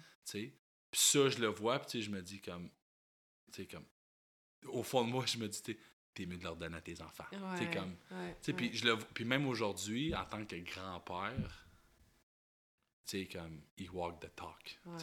Quand les petits-enfants sont là, il est là à 1000 là. Il leur donne tout ce qu'il peut leur donner. Là. ça, c'est le meilleur exemple. Puis, tu sais, un, guide puis un mentor, tu sais, je pense que c'est pas J'ai eu beaucoup de coachs de football dans ma vie. Tu sais, j'ai eu beaucoup de, de coachs, littéralement de vrais coachs. Mm des mentors, mais tu sais, des coachs, il y a eu beaucoup d'hommes dans ma vie qui m'ont coaché à différents moments, que ce soit plus jeune. Les, les, les, coachs qui ont le plus d'impact, je pense, c'est rendu à l'université. Euh, pas juste de l'impact sur le sport, mais sur qui je suis aujourd'hui. Pourquoi? Parce que tu les voyais plus souvent? Parce que... Ben, tu sais, rendu à l'université, je le voyais à chaque jour, tu sais. Puis, tu sais, il y a des coachs, exemple, tu sais, c'est René Hilaire, euh, coach Polo, puis euh, Martin Lapostole, tu sais, c'est... Danny, c'était un mentor, mais tu sais, mes coachs de position, c'était vraiment les coachs que je voyais à chaque jour, tu sais. Puis tu sais, c'est... Parler de la vie, tu sais, ont été des exemples, on a adressé des sujets, on a parlé de, de, de, de sujets. Euh, sais, Martin m'a plus montré avoir la drive, puis d'être plus le côté warrior de mm-hmm. moi, tu sais. Puis non, mais c'est surtout des choses. Puis tu sais, tu des mentors, tu sais, puis il y a des mentors. Moi, j'ai eu beaucoup, j'ai eu des amis qui ont été des mentors, sans, puis je m'en suis pas rendu compte avant d'être plus vieux, tu sais. Mais j'ai eu des amis proches qui ont été des bons mentors pour moi à l'université, qui ont fait en sorte qu'aujourd'hui, ben, sais, une partie. Je, suis où je suis en partie avec certaines personnes, même au travail, tu sais. Ouais. J'ai eu des mentors quand j'ai commencé à travailler que m'ont fait comprendre comment ça fonctionnait. Là. Tu sais, c'est- Ils te coachent un peu dans, dans, dans, dans- ta carrière puis en tant que professionnel. Puis tu sais, fait que finalement, tu sais, le côté papa de la chose, c'est, c'est tous ces rôles-là en même temps. Là. Tu sais, C'est une partie de toi que tu vas, tu vas coacher tes enfants justement à, à être prêts pour la vie. Là. Tu veux pas tout le. Tu sais, je suis- je suis contre tout donner à tes enfants. Là. Sais, je pense que parents, tu dois être là pour montrer le chemin, mais c'est pas nécessairement toi qui va ouvrir la porte. Tu vas en ouvrir des portes pour tes enfants, mais à un moment donné, il va falloir que tu leur dises non, ouvre-les toi-même tes portes. Je t'ai montré comment le faire. Ouais. Je suis là s'il y a quelque chose, mais vas-y. Ouais. Parce que tu sais, un jour, tu sais, je, pense que les. Tu leur as acheté des bons souliers de course, mais tu courras pas pour eux. Ouais, mais c'est ça. Puis, puis même plus loin que ça, c'est. Tu sais, je crois que tu peux, tu peux laisser autant d'argent sur la terre à tes enfants. Là. Mais je pense que la, la plus grosse chose tu peux laisser, c'est des valeurs, puis tu sais, un Mm. caractère. Parce que, dis, si tu le laisses ça, là, t'es pas obligé de lui laisser de l'argent. Ils vont être capables de- Mm. de, s'occuper d'eux-mêmes dans la vie. Mais si toute, toute ta vie, t'es tenu par la main, t'es t'as tout été là, t'as tout payé, ils vont faire quoi quand t'es plus là? là? Tu Mm. Tu crées une dépendance tu en- envers toi. Tu, tu veux créer Ouais, des mais C'est enfants. plus facile. Ah, c'est plus beaucoup facile? Ben non, mais c'est tu dur élever un enfant. je, me, bats contre ça tous les jours. Là. Tu sais, des fois, là, j'arrive à la garderie, là, je suis pressé. là, je- ma- fille, euh, euh, j'enlève son, son, son soude de neige, je vais mettre les souliers. Non, non. Mets les souliers toi-même. Vas-y. Tu sais, des fois, tu te combats, des fois, tu Ah! Tu- Des fois, je me vois Ouais. en plein milieu de mettre ton soulier. Je dis non, mets les ton Ouais. soulier. Tu sais, là, là elle, elle s'en vient propre. Là. Tu sais, ça fait que va-t'en à la toilette. Tu sais, c'est facile d'arriver à la toilette, dire baisser les pantalons, dire baisser les culottes, tiens, va t'asseoir. Non, non. Baisse toi-même, tout ça, remonte-les. Tu sais, c'est. Oui, c'est- ça prend du temps, mais tu sais, je veux dire, c'est même chose pour n'importe quel sport. Tu sais, ton coach ne va pas kicker le ballon dans le but pour toi à chaque fois. Là. Non, Il non, va- non, effectivement. Il va te le montrer comment le kicker, mais tu sais, je pense que c'est- ça, c'est un des plus gros points tu sais, en, en tant que, que parent. Là, tu sais, puis je pense que il y a une grosse chose en, comme tu sais, papa, tu sais, je pense que on peut tout être un père biologique, Hmm. Mais papa, c'est un autre game. Mhm. Sais, parce que pour moi, papa, c'est Il y a géniteur et papa. 100%, exactement, géniteur. Ouais. papa, c'est un rôle. Ouais, exact. Fait que tu sais, t'as- tu sais, c'est. c'est- Tu sais, puis de nos jours, c'est plus papa, c'est parent, parent numéro 2. non, mais tu sais, c'est. Merci pour moi. Non, mais tu sais, c'est. C'est un rôle. Ouais. Fait que tu sais, puis je pense que, tu sais, quand on, je parlais d'imputabilité, c'est en grosse partie aussi de. Tu fais un enfant, là, Hmm. que, ça, que tu étais prête ou non, là, tu es imputable de, de ce que tu as fait. Tu voulais pas faire d'enfant, tu voulais pas faire d'enfant, là, il y a des choses qui existent pour éviter d'en faire des enfants. Merci. Fait que, tu sais, si tu fais ça, sois Ouais. imputable, Mm. puis fais-les. Mm. C'est tout. Tu sais, c'est. Tu sais, puis pour moi, tu sais, quelqu'un, tu sais, j'en, ai vu, là. Tu sais, j'ai des cousines, j'ai des gens dans ma famille que, tu sais, ils ont fait des enfants, puis le papa, il est pas là. Mm. Puis ça, j'ai tellement de la misère avec ça, parce que je me dis, comment je peux. Vivre t'sais- ta vie en sachant. euh, Il y a des raisons pourquoi les gens ne peuvent pas être pères pour des raisons qu'ils ne contrôlent pas. Tu sais, une maladie, Ouais. Z, des choses qui sont hors de leur contrôle. Mais quand ça vient juste au simple choix de dire que non, je ne serai pas là, Mm. j'ai de la misère à te prendre au sérieux. Quand de quelque chose d'aussi sérieux que ça, Ouais. t'es pas là pour le faire. Ouais. tu sais. Mais tu sais, t'es pas obligé. Tu sais, des, des fois, juste être là, t'es pas obligé de. Juste être là émotionnellement parlant, tu sais, c'est déjà ça. Là. Tu T'es pas obligé d'être le meilleur sur la terre, mais sois là parce que t'es imputable de ce que tu fais. Mm. C'est ça pour moi, c'est. Puis tu sais, ce que tu as dit tantôt euh, sur ton père, euh, juste le fait d'être là à toutes tes pratiques, je suis sûre que pour toi, c'était déjà 90% de la job, là, tu sais, qu'il soit Ben oui, juste... et- et là, il était genre gérant d'équipement à la fin, mais tu sais, comme, juste le fait comme. Il, il était au locker avant que j'arrive au locker, Oh. dans la propre école secondaire que j'étais, là. Ouais, tu sais. ouais, Le commitment à ça, tu sais, c'était. C'est fou, là. Tu sais. C'est justement redevable envers lui, tu sais, pour ça. Mm. Puis, tu sais, un autre exemple, j'ai eu dans ma famille, mon frère, Mhm. on n'a pas le même père biologique. Mhm. Puis, tu sais, à un moment donné, il y avait. Mon frère, il a 40 ans, puis il a deux enfants, puis je pense que, là, 3-4 ans, son géniteur est apparu comme à une station de service, puis il a dit Hey, euh, c'est moi, tu sais, ton, ton père, tout Oh, ça. shit. Tu sais, mon frère s'est retourné, puis il a dit Non, non, t'étais pas mon père. Lui, c'est mon père. Il a dit Toi, toi, toi, tu m'as créé, là. Ah. Tu sais, il m'a dit Toi, t'es mon père. Tu sais, lui, c'est mon père, toi, t'es mon, t'es mon géniteur. C'est deux affaires différentes. Tu sais, ça a été très clair pour lui. Tu sais, t'es- Wow. le grand-papa, le rôle de grand-papa, ça se mérite. Eh Avant, oui. avant- avant d'être Oh promu à grand-papa, Oh oui. été un papa. Ouais. Toi, tu, tu l'as pas pris la job. Fait que Non, là, t'es pas là. C'est lui, c'est lui le grand-papa. C'est le rôle qu'il a décidé Holy de prendre. shit. Fait que, tu sais, c'est. Puis là, en plus, envers mon, mon père, je me dis, tu sais, quand tu prends. Tu sais, c'est pas ton enfant, tu sais, comme. Tu sais, Il a décidé qu'il allait prendre le rôle de papa. Il a dit, Mm. demain, moi, je suis ton papa. Fait que peu importe ce qui arrive. À un moment donné, mes parents se sont séparés pendant comme un an. Mon frère habitait avec mon père, tout là. Tu sais, fait que tu sais, tu. tu sais, le- ça, là, le commitment que mon père a eu, je me dis, pour nous deux, là, c'est autant que dans mes années, ils ont eu plus de plus de moyens financiers qui a fait en sorte que j'ai pu faire comme plus, j'ai eu plus d'opportunités de faire des choses que mon frère certaines Mhm. affaires, mais comme le rôle de père Mm. qu'il a eu, c'est Il l'a-tu adopté ou non? un non, il l'a jamais euh, il l'a jamais adopté, mais euh, c'est c'est papa. C'est extraordinaire. Puis comment tu vois ça, euh, le papa ami? Ça, c'est intéressant. Tu, penses-tu qu'un... Tu sais, toi, mettons, parce que là, évidemment, tes enfants sont très jeunes, ce serait un peu bizarre que tu que tu te considères comme ça, mais mettons quand ils vont être ados, est-ce que Ouais. toi, tu serais capable d'être ami avec tes enfants? Est-ce que... co- comment tu perçois ça? Je pense que. Je pense pas nécessairement, tu sais, ami. Je veux être en position. Je pense que j- j'essaye, je vais essayer le plus possible d'être. Tu sais, tu peux venir me parler de tout. Je, je vais pas. Tu sais, comme. Tu vas être ouvert. Je vais être ouvert. Mm. Il n'y a pas de problème. Là. Viens me parler de tout. Là, tu sais. Mm. je, je vais être là pour les guider. Tu sais, je vais un peu comme. Ça, c'est tout le temps ce que mon père m'a dit. Tu sais, Tu sais, sur une route, tu as deux lignes jaunes. Ouais. Ça, c'est les, les règles. Tu sais, mon but, c'est de dire, regarde, le carré de sable des règles, c'est ça. Mm. Ça, c'est ça, c'est nos, ça, c'est mes valeurs, c'est les choses que moi, j'accepterais pas que t'ailles. Mm. Là, c'est ton carré de sable pour jouer. S'il y a de quoi, viens me voir, on va parler. Tu sais, tu- c'est d'être clair avec tes enfants, ça, ça, c'est les barèmes Mm. de ce qu'on fait.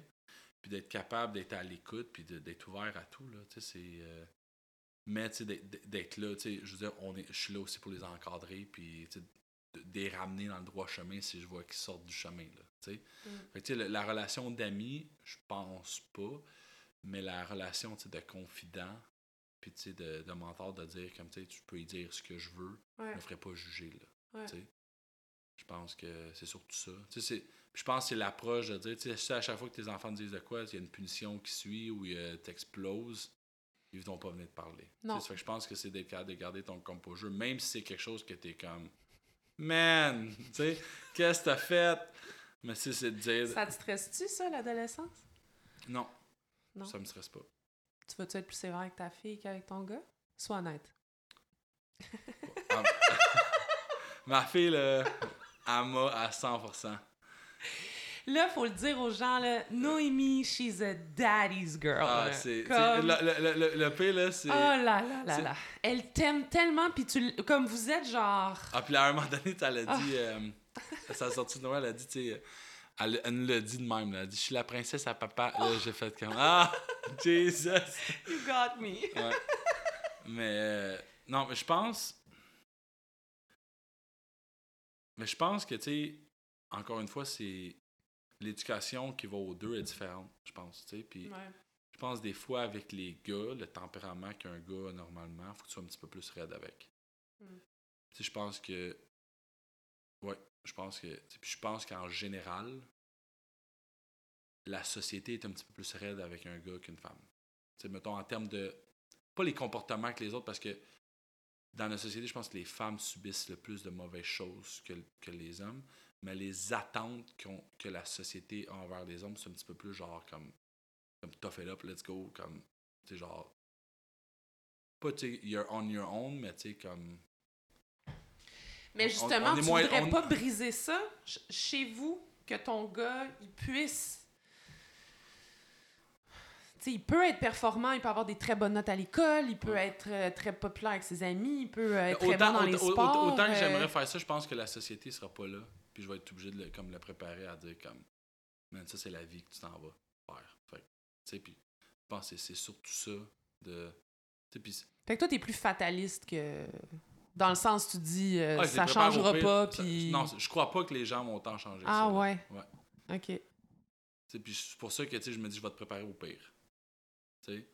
Donc, euh, je pense que c'est surtout ça. Je veux pas faire nécessairement peur à mes enfants, mais tu sais, je vais Ouais. m'arranger pour que mon gars puis ma fille, quand ils partent de la maison, ben, tu sais, pour ma fille, ben, je connais c'est quoi le pire. Je, je connais, on l'a vu, là, c'est quoi le pire que tu peux voir des hommes, là. Comme, Mm. je vais t'arranger, tu sais, comme, je, je Tu vas être prête, fille. tu vas, tu vas être prête. tu sais.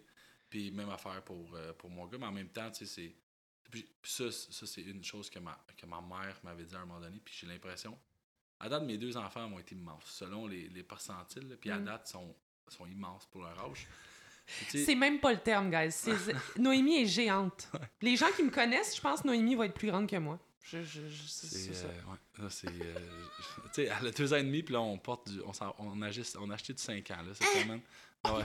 Elle, elle, 100 elle est comme. Elle tente 105 puis genre 110 percentiles. là. C'est. c'est- ça. Fait que. Puis mon gars, il est genre massif. Là. C'est un, c'est un toxon. Là. Puis, tu sais, juste. Puis, tu sais, j'ai été, j'ai été quand même assez large vite. Puis, à un moment donné, quand je suis devenu un petit peu plus jeune, comme, tu sais, 15-16 ans, ma mère m'avait dit, elle dit, tu sais, Mathieu, t'es un grand garçon. T'es Mm. fort physiquement. C'est facile de, comme, pas contrôler ta force. Tu sais, il dit, Mm. quand tu vas arriver à- dans une relation avec des femmes, tu sais, ou, tu sais, c'est- ça serait, elle me disait, ça serait facile pour toi de t'imposer si tu voulais vraiment t'imposer. Mais Mm. faut que tu comprennes que comme tu t'es gros, t'es fort physiquement, elle dit comme c'est pas de même que ça fonctionne. Mm. c'est d'être conscient de comme. Tu dit tu pourrais. Tu elle dit quand la société va te regarder, elle dit fais attention parce que tu sais, quelqu'un de gros, de grand, tu vas être facilement relié à dire ok, lui, ça doit être l'agresseur, lui. Ça, ça Mm. doit être le, le méchant de, dans, dans, dans, dans cette relation-là. Ça fait dit assure-toi que tu comprends que tu comprends quitter, tu sais, puis que tu fasses attention à ça, puis que tu, tu, tu- tu sois conscient de quitter, puis de comment les, les gens vont te percevoir là-dedans, puis comment que quelqu'un que tu viens voir dans un bar ou que tu veux adresser va te percevoir, puis tu tu veux pas nécessairement, tu pourrais intimider quelqu'un sans nécessairement vouloir l'intimider, je pense que c'est si mon si je vois que mon gars il, il va être énorme, juste faire prendre conscience de dire tu sais comme t'es pas petit là, Tu Mm. peux il y a du monde qui vont peut-être te craindre au début. Là. Ouais. Mais c'est souvent, euh, par expérience, c'est souvent les, les plus petits euh, qui font leur tough, puis qui jappent fort, puis qui... euh, en tout cas. Mais com- t'étais-tu complexé quand t'étais plus jeune? Que tu sois vraiment costaud, plus grand, Jeune, plus ouais, fort? j'avais de la misère avec mon poids. Mais j'ai j'ai grandi plus tard, tu sais. J'ai- été gros une bonne partie de mon enfance. Puis à un moment donné, j'ai comme grandi, puis gardé comme le même poids. Ça fait que, tu sais, j'ai comme. C'est comme perdre du poids Ouais, sans perdre ouais, du poids. Puis, euh, non, mais tu sais, j'ai- non, j'ai pris de la confiance. Comme à rendu, je suis comme, secondaire 4, secondaire 5, c'est là que j'ai vraiment pris de la confiance. Mais tu sais, avant secondaire 4, 5, aller adresser une fille, là, man, Ah ouais, oublie ça. t'étais pas... euh, J'étais pas là, là. pas de confiance, for sure. Parce que tu faisais genre... T'étais en bas genre de 5 et 10. euh, Non, non, j'étais grand encore, mais tu sais, j'étais comme. J'ai comme l'impression que quand t'es jeune, les gars grands et gros sont pas tant populaires. On dirait que plus tu vieillis, plus. Ben, ça dépend, en tout cas, de ma perspective de fille. J'ai l'impression que les gars qui étaient très grands et costauds vite, en tout cas à mon école secondaire, étaient quand même populaires. Ah ouais? Ben, parce qu'ils avaient l'air d'hommes Ben, rapidement. ouais. Mais tu, mais tu vois, quand j'ai changé d'école, puis je suis rentré dans une école qui était vraiment axée sur le sport, le football, puis Ouais, j'étais arrivé à ma grosseur. Ouais. Là, c'est en Ouais. secondaire 4, c'est quand j'étais avec Corentin Nabel. Ouais. Tu sais, puis. euh, mais ouais, c'est. Tu sais, si tu pognes pas la puberté avant secondaire 4, là, c'est quand même dur. Surtout pour les Non, gars. c'est ça, là. ouais. Mais tu sais, j'étais vraiment comme pâte molle un peu, là, tu sais, avant ça, là. Tu sais, comme... Quoi, Non, mais tu sais, comme... Non, mais tu sais, j'étais- un petit gros, là. Tu sais, j'étais... Puis là, tu genre, dans les étés, entre secondaire 3 puis 5, tu sais, j'ai vraiment... Euh, secondaire 3 puis 4, j'ai comme pris un pied, là. Tu sais, comme... Ça, c'était génial au secondaire. Quand tu voyais un gars en juin, puis après ça, au mois d'août, il, a- il était passé de Ouais. 5 et 6 à 6 pieds 1, puis t'étais comme... Genre, là, tu sais, c'est- ça, là. Puis sa voix, genre, « Hello! » Puis t'es comme, « What? Who's this man? Travailles-tu ici? Êtes-vous le nouveau concierge? Puis, euh, non, mais ça. euh, ouais. » Ben, hey, moi, là, je suis rentrée en secondaire 1. Ça, c'était très triste. Les gars de sport-études hockey m'appelaient la branche. Ah, Euh, ouais, secondaire 1, ça n'a pas été facile pour moi, tu peux l'imaginer, parce que j'avais pas euh, j'avais pas mes règles encore, j'avais pas, j'avais pas atteint la puberté, mais je mesurais 5 pieds 10. Fait que je pesais genre 110 livres, ah, puis je mesurais genre 5 pieds 10. Aucune forme, absolument rien. J'étais un walking stick, là. J'étais laide. Oh mon dieu, j'avais des broches. Oh mon dieu, j'étais laide. Secondaire 1, là, ça, ça n'a pas été facile sur l'ego. Mais bref, euh, on, on, on divague. Fait que, mais j'aime ça que tu aies dit que la paternité, c'est pas juste un rôle, c'est comme plusieurs rôles possibles. Puis ça peut être plusieurs personnes qui font partie de, de la paternité. Tu t'es pas obligé de prendre les rôles. Là. Tu sais, je sais très bien que comme mon beau-père, dans mon, beau- mon père aussi, là, mais tu sais, avec la proximité puis le COVID, on a Ouais. eu plus mes beaux-parents. Tu sais, Ouais. il y a un rôle dans, dans la vie de ma fille. tu sais, Puis c'est Mm. un rôle important que je veux pas nécessairement dire euh, ça, je vais le prendre. Non, non. Ouais. Tu es un personnage dans sa vie qui est important, tu as ta place, je vais respecter ta place, tu sais. Mm. Puis je pense que hum, c'est le même pour tout. Je pense que c'est le même pour tout le monde. Tu sais, d'un- tu sais, ça me fait penser à ça, tu sais, parce que Virge. Ça, ça me fait rire parce qu'on va aller dans un souper de couple avec Virge. je vais arriver, je vais être comme le seul gars où genre. Tu sais, Louis va être là, puis là, puis là, Louis il est juste comme. Ah, je serais pas là, ça fait que j'ai dit, fait que c'est un souper de filles, Virge. Ok, nice. Ce que Matt essaie de dire, c'est que Virge, elle a beaucoup d'amis gays. non, mais ça, ça me fait tout le temps rire. Puis là, je- puis là elle a dit. euh, temps un inside avec. Euh, Virge, j'ai dit c'est un super cool, puis c'est un peu de fille. c'est- Puis euh, on- j'en ris, puis de toute façon, j'a- j'adore. Ouais, mais on est devenus toutes bons body. Ben oui, non, mais j'adore vous voir, je suis tout le temps là. là. Quand je veux voir, je suis super content. Mais tu sais, c'est pour, c'était pour amener, tu sais, ce- tu sais, comme. Elle a beaucoup d'amis gays, que Ouais.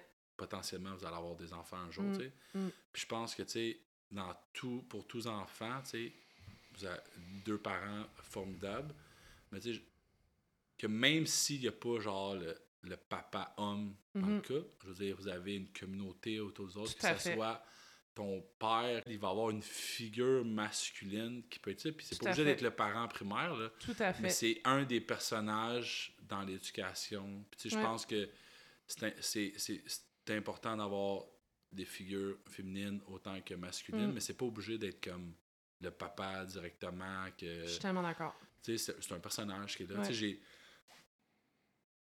j'ai un de mes amis, un de mes bons amis, juste pour pas le nommer, mais tu sais, il connaît pas son père. Mm. Mais tu sais, il y a eu un oncle hyper là, fort, tu sais, tu sais, fort mentalement, un- une forte personnalité autour de lui.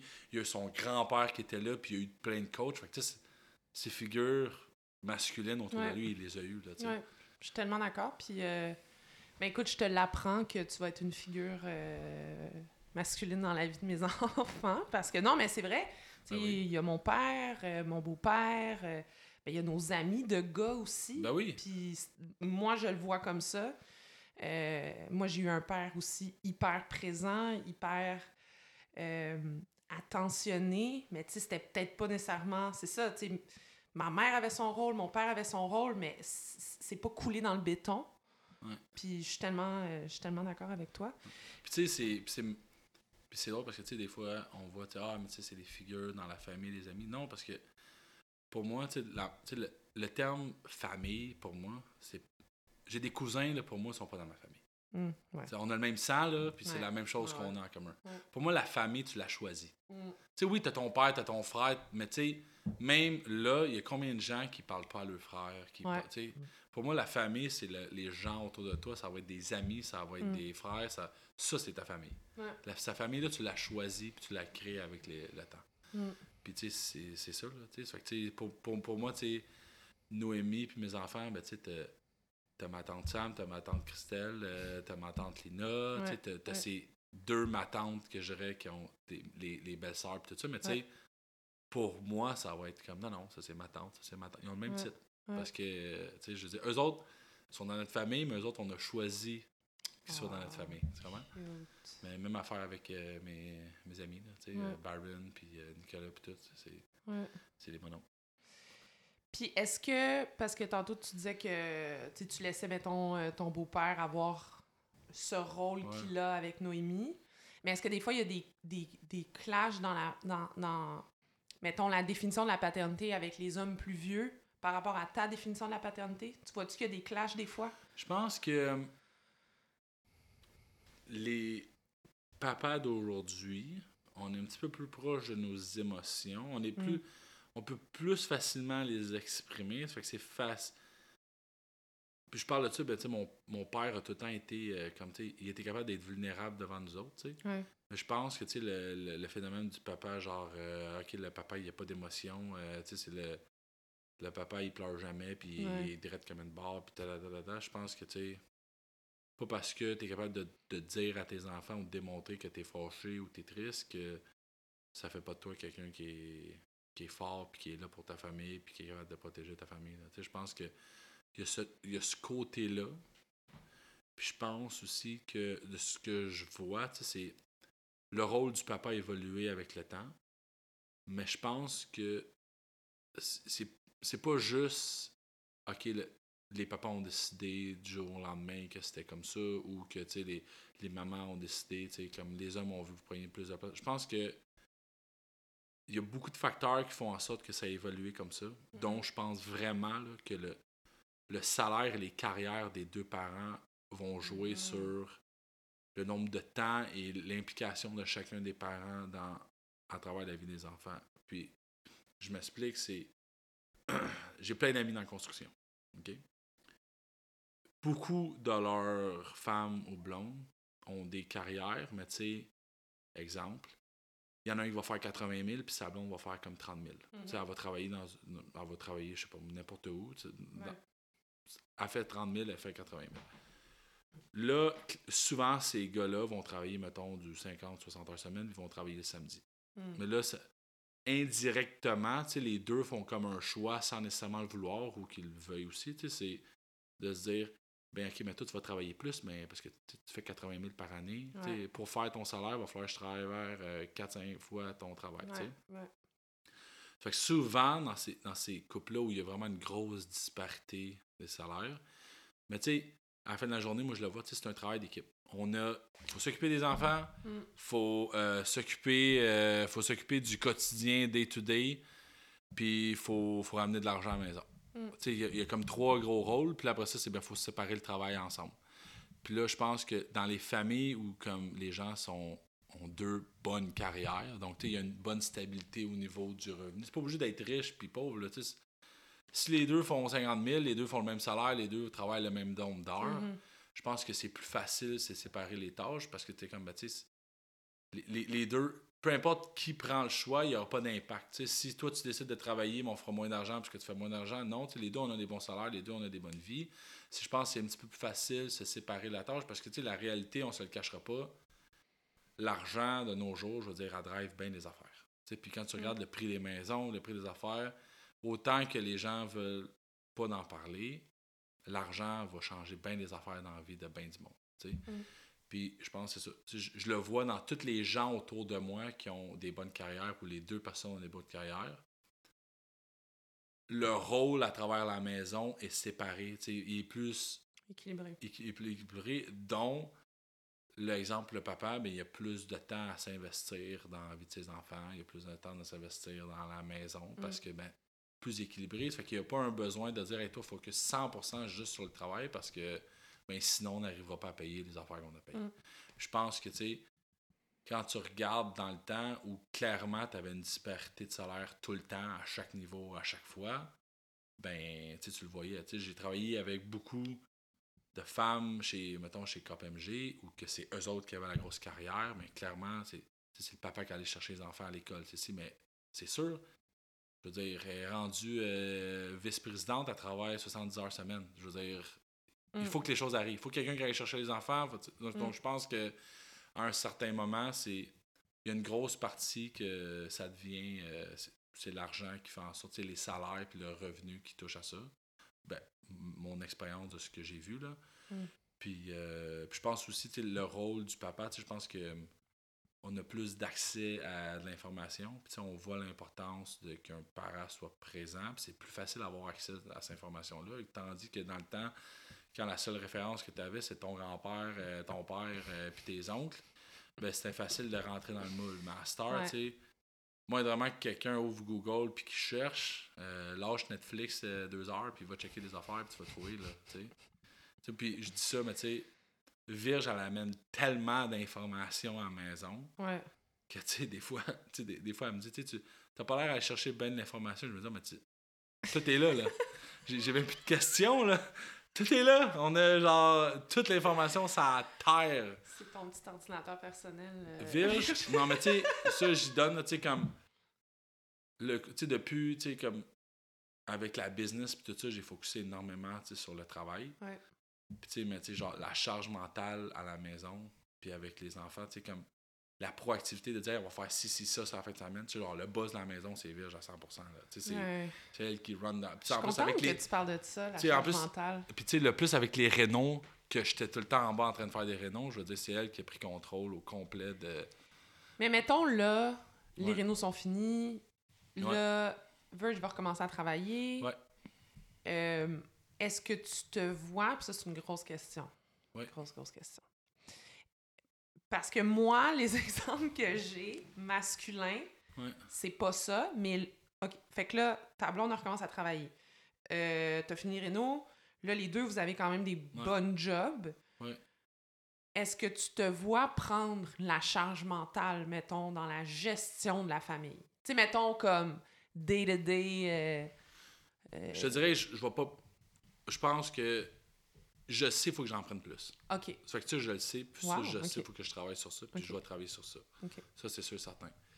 Je sais très bien où, où je m'en vais dans ma carrière. OK. Je vais avoir bien. Je vais, je vais travailler, je vais travailler des heures. Je vais en travailler plus. Mhm.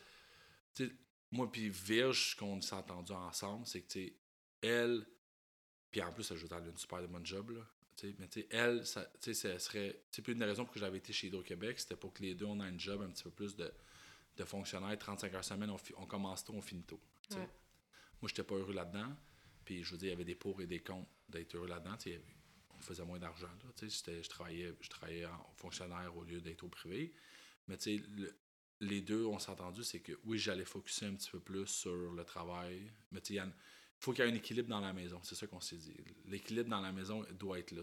Les deux, on peut pas être des carriéristes à 100%. Puis, Virge était correct là-dedans de, de, de prendre ce rôle-là. Moi, j'étais correct là-dedans de ce rôle-là. Puis, tu sais, c'est pas quelque chose qui était arrivé, c'était discuté longuement avant d'avoir des enfants, avant même qu'on se marisse. C'était déjà décidé, là. Tu sais, on en avait parlé, puis tout ça. Les deux, on était arrivés avec ça. Mais, tu sais, je sais que là, avec les deux enfants, mais tu sais, on va faire des sacrifices, mais il va- on va avoir de l'aide à la maison qui va venir. Là. On va avoir un aide, une aide ménagère qui va venir à la maison, c'est sûr, certain. On, on va commencer à se faire aider un petit peu plus parce que je sais que moi, il va falloir que je travaille plus de temps. Donc, c'est ça aussi qu'avec le télétravail, je sauve énormément de temps. Là. Mm.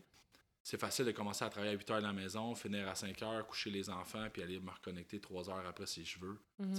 Fait que, tu sais, je je suis capable de reprendre plus de charges, mais oui, les, là, nos rénovations sont finies, donc j'ai pu à, à tout focuser sur les rénovations. Mais oui, ça, je sais que clairement, il faut que je prenne une plus grande charge mentale, ça, c'est sûr, certain.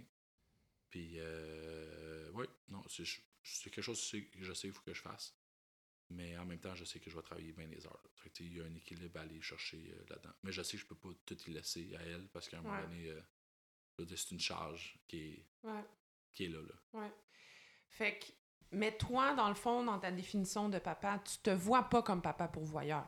Tu te mets pas cette charge-là dans, dans, dans qui tu es. Ou est-ce que c'est quand même in the back of your mind? Ah non, je, je, je sais, je, je, l'ai au fond de moi. Là. Je suis papa pour voir. Je sais Ouais. que, tu mettons, tu sais, dans la maison, les finances, c'est moi qui les gère. Puis les plans, les investissements de la maison, c'est. Je, veux dire, j'en parle tout le temps avec Virge tout ça, là, mais tu sais, il y a une partie de moi au fond de ma tête, tu sais, c'est. On a fait les rénaux, mais tu sais, à chaque fois, tu sais, il y a une partie au fond de moi qui est comme, OK, où on peut investir ensemble, quel mot financier qu'on peut faire? Tu sais, il y a toute cette idée-là de comme placement, puis tout ça. Tu sais, moi, puis Virge, on veut voyager, on va arriver. Moi, personnellement, tu sais, je je veux arriver avec moi, puis Virge, qu'à un moment dans notre vie, on a une liberté financière, que ça fasse en sorte que, comme, on veut partir six mois, on s'en va six mois, salut, bonsoir. Mm. Tu sais, c'est. Mais ça, faut que tu bâtis comme un patrimoine financier assez gros pour être capable de faire ça. Mm. Puis ça, ça, j'allais au fond de moi ta- 100%. Là. Euh, puis Virge, j'avais un super de bon salaire, mais tu sais, Ouais. au début, on, on s'est assis ensemble un jour et on s'est dit qu'est-ce qu'on veut pour nos enfants? On veut ça, on veut ça, on veut ça, on veut ça. OK, parfait. Mais si on veut faire ça, ça, ça, puis ça, ben c'est ça le genre de budget puis le revenu qu'on aille chercher. Mm. Les deux fonctionnaires, ça fonctionne pas. Que, Mm. puis moi, personnellement, fonctionnaire, j'aimais pas ça. Mm. Fait que, tu sais, le fait que là, j'ai, tu sais, j'étais à mon compte puis j'ai, j'ai ma compagnie, ben, ça fait en sorte que oui, je vais faire beaucoup plus d'argent que j'en faisais. Euh, mais en même temps, tu sais, il y a cette partie-là de dire comme, OK, toutes les affaires de qualité de vie qu'on veut faire, ben, il faut qu'on. Si je me donne la responsabilité comme si on voulait faire ça, ben, ça, c'est rendu ma, ma responsabilité de faire arriver ces choses-là pour nos enfants. Là, tu sais. Ouais. Fait que, tu sais, exemple, euh, l'école pour l'argent pour l'université. Mhm. toute, toute la planification financière des enfants, ça, ça, je, ça, je la prends de mon bord. OK. Donc, mais oui, je suis 100%, j'ai 100% sentiment là, de, de, de Tu l'as quand même. Ouais, mais tu sais, je sais que, je veux dire, Virge a fait plus que sa part à ce niveau-là aussi. là. Ouais. C'est...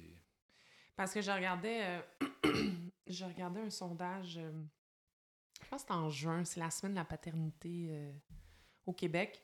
Puis je regardais les chiffres. euh, c'est un sondage léger, je pense. Puis c'était des questions quand même très générales qui se sont posées au Québec, au papa au Québec, puis au papa dans le Rock, Rest of Canada. Et c'est quand même très intéressant parce que les papas québécois se perçoivent principalement comme des modèles, puis les papas dans le reste du Canada se perçoivent comme des pourvoyeurs. J'ai trouvé ça comme quand même assez frappant. Puis la statistique est frappante. Là. Les papas québécois, c'est beaucoup plus des modèles que des pourvoyeurs. Je pense euh, avoir joué avec beaucoup de gars de l'Ouest canadien, puis tout ça, puis à Calgary. À Calgary, puis dans, dans, dans l'Ouest canadien en général, là, même en Ontario, tu sais, oui, genre les attentes que les gens ont envers les hommes. Mm. Puis même que, les, les femmes avec qui, qui étaient autour de l'équipe, comme eux autres aussi voyaient, comme le rôle du papa, plus genre de comme. Ouais, c'est pas juste genre ouais. les gars qui sont comme nous autres, c'est de même. Non, non, Ouais. Oui, Il y a une de- acceptation sociale. Ouais, hein. mais Ouais. c'est- pas une acceptation, c'est comme. C'est ça, faut que tu fasses. attentes. It is Ouais. what it is. Ouais. Tu sais, c'est- puis c'est les attentes, puis ça, c'est ben, c'est moins au, au Québec. Puis ce que je trouve drôle des fois avec ça, c'est que, tu sais, avec le gouvernement qu'on a aujourd'hui, avec la CAQ, je regardais au niveau politique dans le Canada, les gens aiment ça bâcher sur les Québécois, dire qu'on est bien de droite en ce moment, là, Mm. avec toutes nos règles, tout ça. Mais quand tu regardes socialement où on est, des fois, des fois je regarde, je dis, me semble on est un petit peu plus évolué euh, en termes de certaines attentes et Ouais. partage social des, des choses. Puis, euh, mais clairement, au Québec, tu as une différence. Là. Dans mon travail, je travaille euh, 90% avec du monde de l'Ontario puis de Ouais. l'Ouest canadien, puis je le Ouais. vois très bien. Là, que- Puis tu sais, c'est niaiseux, mais moi j'ai étudié deux ans à Toronto. Puis ça, ça peut paraître niaiseux, mais tu sais, mettons, dans le reste du Canada, quand tu te maries, tu prends le nom de ton mari, tu sais. Comme... c'est très anglophone. Comme... c'est- Aux États-Unis, c'est de même Ouais. à 100%. Là. Moi, j'ai un problème avec ça parce que c'est comme si justement tu, tu tombais en, un peu sous le joug de ton mari, là, tu sais, comme dans le sens, il faut que, Ouais. Sais, c'est ton mari qui gère la famille, tu sais, tu prends son nom, puis whoop, là, t'embarques dans la mentalité du pourvoyeur. Fait que, tu sais, juste ça, ça a l'air niaiseux, Ouais, mais, Non, mais je comprends ce que tu veux dire. tu sais, puis ils sont contentes, les filles, là-bas, sont comme, ah, so happy to become Mrs. Smith, puis je suis comme, no girl, like, t'es toi-même, puis tu fais Ouais, tes shit, puis genre, ton mari il va faire ses shit, puis vous êtes une équipe, puis quand vous allez avoir des enfants, c'est en équipe que vous allez euh, diriger Ouais. la famille. Tu sais, mettons, quand tu te maries, là, j'ai marié ma soeur au mois de septembre, mais tu sais, quand tu lis les articles, l'article 395 de mémoire, tu sais, ça dit le mari et la femme dirigeront la famille. Tu sais, j'ai- là, Ouais. je- le- la, la, la formulation n'est pas exacte, mais tu sais, il y a juste des petits détails de même, je trouve que, c'est frappant, puis ça se voit dans les chiffres. Tu sais, les papas québécois, vous êtes des modèles, puis les papas anglophones, c'est beaucoup plus des pourvoyeurs. Ouais. Puis je regardais. euh, c'est quoi son nom? C'est une femme. Je sais pas si tu as entendu parler de ce livre-là. Pour l'amour des hommes, ça s'appelle. De Liz Plank. C'est une. T'en as entendu parler? Non. C'est une Québécoise, mais elle travaille euh, aux États-Unis. Puis elle a écrit un livre. Il y a des critiques, mais je pense qu'à la base, c'était vraiment de bonnes intentions de justement écrire un livre sur les hommes. Puis, Elle a qu'est-ce- pas passé à tout le monde en parle? Oui, oui, oui, oui. Ouais, oui. Clairement, toi, pas. Mais... Non, non, non! Non, non, elle- non, mais elle- elle- c'est pour te- Non, je l'ai bien écouté. Euh, elle a-tu, genre, été faire une étude en genre. euh, dans un pays scandinave, là? Puis elle a été chercher des statistiques. Oui, je- oui, oui, oui, oui, oui, oui, exact. Mais moi, ce qui m'a Ouais. surtout frappé, c'est le fait que, tu elle a dit, oui, les féministes critiquent, puis oui, il y a certains hommes qui sont réfractaires par rapport à ce que les féministes disent, mais tu sais, il faut qu'on travaille ensemble, tu sais. Il faut que les hommes... L'objectif des femmes, c'est que les hommes soient heureux, puis l'objectif des hommes, c'est que les femmes soient Ouais, heureuses. Là. Tu sais, Je veux Ouais. dire, si on veut vivre en harmonie dans la société, là, Ouais. c'est vraiment ça, Ouais, ouais. l'objectif de base. Puis tu sais, ce qu'elle a dit à un moment donné, elle a dit, tu sais, c'est- beau, oui, que les femmes prennent leur place, puis c'est c'est extraordinaire, puis... Mais tu sais, c'est parce qu'on a comme pas dit aux hommes qu'ils avaient... ils pouvaient arrêter d'être des pourvoyeurs. Tu sais, c'est que vous avez encore cette pression-là, vous avez encore cette Ouais. mentalité-là que la société vous dit d'être. Ouais, mais tu sais, mettons, ça, je le comprends. Puis il y en a, ils ont peut-être cette pression-là. Mais tu sais, mettons, moi, personnellement, puis j'en connais, tous mes, mes amis Mhm. sont comme ça. Tu sais, c'est. Ça nous tente de faire. Tu sais, c'est comme pas une pression. Tu sais, comme. Ouais. Tu sais, tu sais, c'est. Tu sais, je pense que. Mais je pense que c'est même pas ça, c'est que de nature, on est carriériste. Fait que, tu sais, Mais, je parle pas de carriériste. Tu c'est Ouais. mettons. Tu sais, mettons, toi, t'es dans cette situation-là. Ouais. Tu sais, ta blonde est ingénieure, fait un vraiment bon salaire. Ouais, ouais. Tu sais, ça va très bien, là. Ouais. Tu sais, elle, elle ramène quand même de l'argent dans la Ah, famille. 100%. Tu sais, Tu sais, c'est comme, ça. tu sais, tu sais, comme le- les heures, le, le, le salaire que je vais chercher de plus, tu sais, c'est. C'est le plus, plus, plus, plus, plus. Exact. Tu sais, comme on a. Ça va bien, vos affaires. Tu sais, ça va bien. On faire les deux son salaire. Comme, tu sais, les, les deux son salaire, puis on serait là. Good to go. Very le good. reste, to go. 100%, là. Mais c'est ça, fait que c'est pas carriériste ce que je veux dire. Ce que je veux dire, c'est vraiment que le, le presque la survie financière. Ah non, non, je le vois pas de même. Puis- Exact. Puis, puis- puis tu sais, moi, c'est c'est con à dire, mais tu sais, je suis comme. Je suis plus. euh, sais, autant que je vais pouvoir dire, tu à la Virge, tu sais, comme, tu fais, ce que tu veux faire, là. Tu comme tu- Ouais, Moi, mon but, c'est. Tu sois heureux dans ce que tu fais. ouais. Tu. Puis, tu sais, moi, elle a vu à un moment donné, tu sais, qu'elle a dit, ah, t'es pas, pas heureux dans ce que tu fais, là. Mm. Tu faut que tu retournes. Ouais. Faut que tu retournes où t'étais, là. Que t'étais heureux dans, dans ton domaine à toi. Puis, mais tu sais, autant que, tu sais, elle changerait de job, elle ferait moins d'argent, ce serait bien correct, mais tu sais, mais je me dis, je suis vraiment content qu'elle fasse tout ce salaire-là en même temps, là, parce que Mhm. je me- pour moi, tu sais, je le vois tellement pas comme euh, je suis le pourvoyeur, puis tout ça, parce que je me dis, hey, si les deux, on peut ramener beaucoup d'argent à la maison, hey, si tu veux faire, tu veux faire trois fois mon salaire, go ahead, man, please, je Mais suis parce que c'est génial parce que toi, tu le vois d'un point de vue aussi très sais, mathématique, tu sais, je veux dire, s'il y en a un des 100%. deux qui fait plus de cash, tant mieux, tu sais, je veux dire, à la fin de la journée, ça fait plus d'argent dans nos poches, mais il y a des hommes encore. Je me rapproche-tu de mon char de rêve? Ouais? Exact! Non, mais, non, mais, non, mais, je- je- je- non, mais, tu sais, parce que, tu sais, j'ai- une vanne en ce moment, là, tu sais, c'est le fun. Non, mais, non, mais, je, moi, je, mais je pense que des fois, tu sais, c'est peut-être des, des hommes qui vont se sentir comme complexés par ça, là. Mais exact, c'est ça qu'elle disait, elle, elle disait, il faut qu'on change cette mentalité-là parce que ce qui arrive des fois, c'est qu'il y a des hommes qui sont plus capables de se définir autrement. Tu sais, tu comprends? Ils vont sortir avec une Ah, femme qui ouais, fait de l'argent, puis qui est hyper autonome, puis qui est comme, hey bro, moi j'ai pas besoin de ton cash, tu sais, moi je suis capable de vivre très facilement. Non, c'est ça. Puis là, ils perdent un peu la map parce qu'ils sont comme, ok, mais moi je suis quoi de fois, je me, je je dis, ouais, mais, tu sais, autant, autant que, exemple, ce que tu viens de dire, tu sais, Ouais. Cette, cette femme-là va être comme, tu sais, j'ai pas besoin de toi pour être heureuse dans la vie. Ouais. Mais je me dis comme, OK, mais qu'est-ce qui te manque à toi, l'homme, pour dire la même affaire? Comme, tu sais, j'ai pas besoin de toi là. Tu sais, j'ai pas besoin que tu dépendes de moi. Tu sais, Ouais. tu c'est ça, tu sais, trouve-toi, là, Simonac, là, trouve tes qui, là, genre. Non, mais tu sais, des, des, tu sais, c'est. C'est un peu. Toi, Simon. Non, mais tu sais, c'est. Ces sentiments-là, tu sais, c'est comme. Tu sais, Ah. si t'as la seule manière d'avoir confiance en toi, c'est de dire, tu sais, je suis capable de. De donner à mon. tu sais, si, si ta seule chose dans la vie, c'est de dire, je je suis un pourvoyeur. La seule chose qui va te rendre heureux, c'est de dire, moi, je suis capable d'être un pourvoyeur pour ma famille, puis Mm. si j'ai pas ça, j'ai rien d'autre. Colin, il y a tellement plus, Mm. tellement plus de Mais je choses. suis tellement, mais je suis tellement d'accord. Puis moi, je suis féministe. Là. Moi, je suis, je, je suis Ouais. très féministe même. Mais moi, j'ai- j'ai vraiment une. euh, je, je- veux comprendre ça. Tu sais, je veux comprendre Ouais. ce, ce- ce- ce comportement-là de OK, mais tu sais, t'es es un bel humain, là. Tu n'as pas juste besoin d'être le pourvoyeur. là. Tu sais, comme vas-y. Mais il y a clairement une pression sociale qui Ouais. est inculquée dès le plus jeune âge de comme t'es tough, tu ramènes l'argent, tu, tu diriges un peu la famille, puis ça te revient. Comme, mettons, il y a un réflexe aussi naturel chez la femme de prendre la charge mentale. Tu sais, c'est comme, Ouais. on dirait que c'est comme, c'est inculqué en nous. Tu sais, c'est comme, est-ce que c'est, tu sais, nurture versus euh, nature, là, tu sais? Ouais. Mais je pense qu'il y a quand même, sociétalement parlant, on se fait dire ça quand même, tu sais, puis on...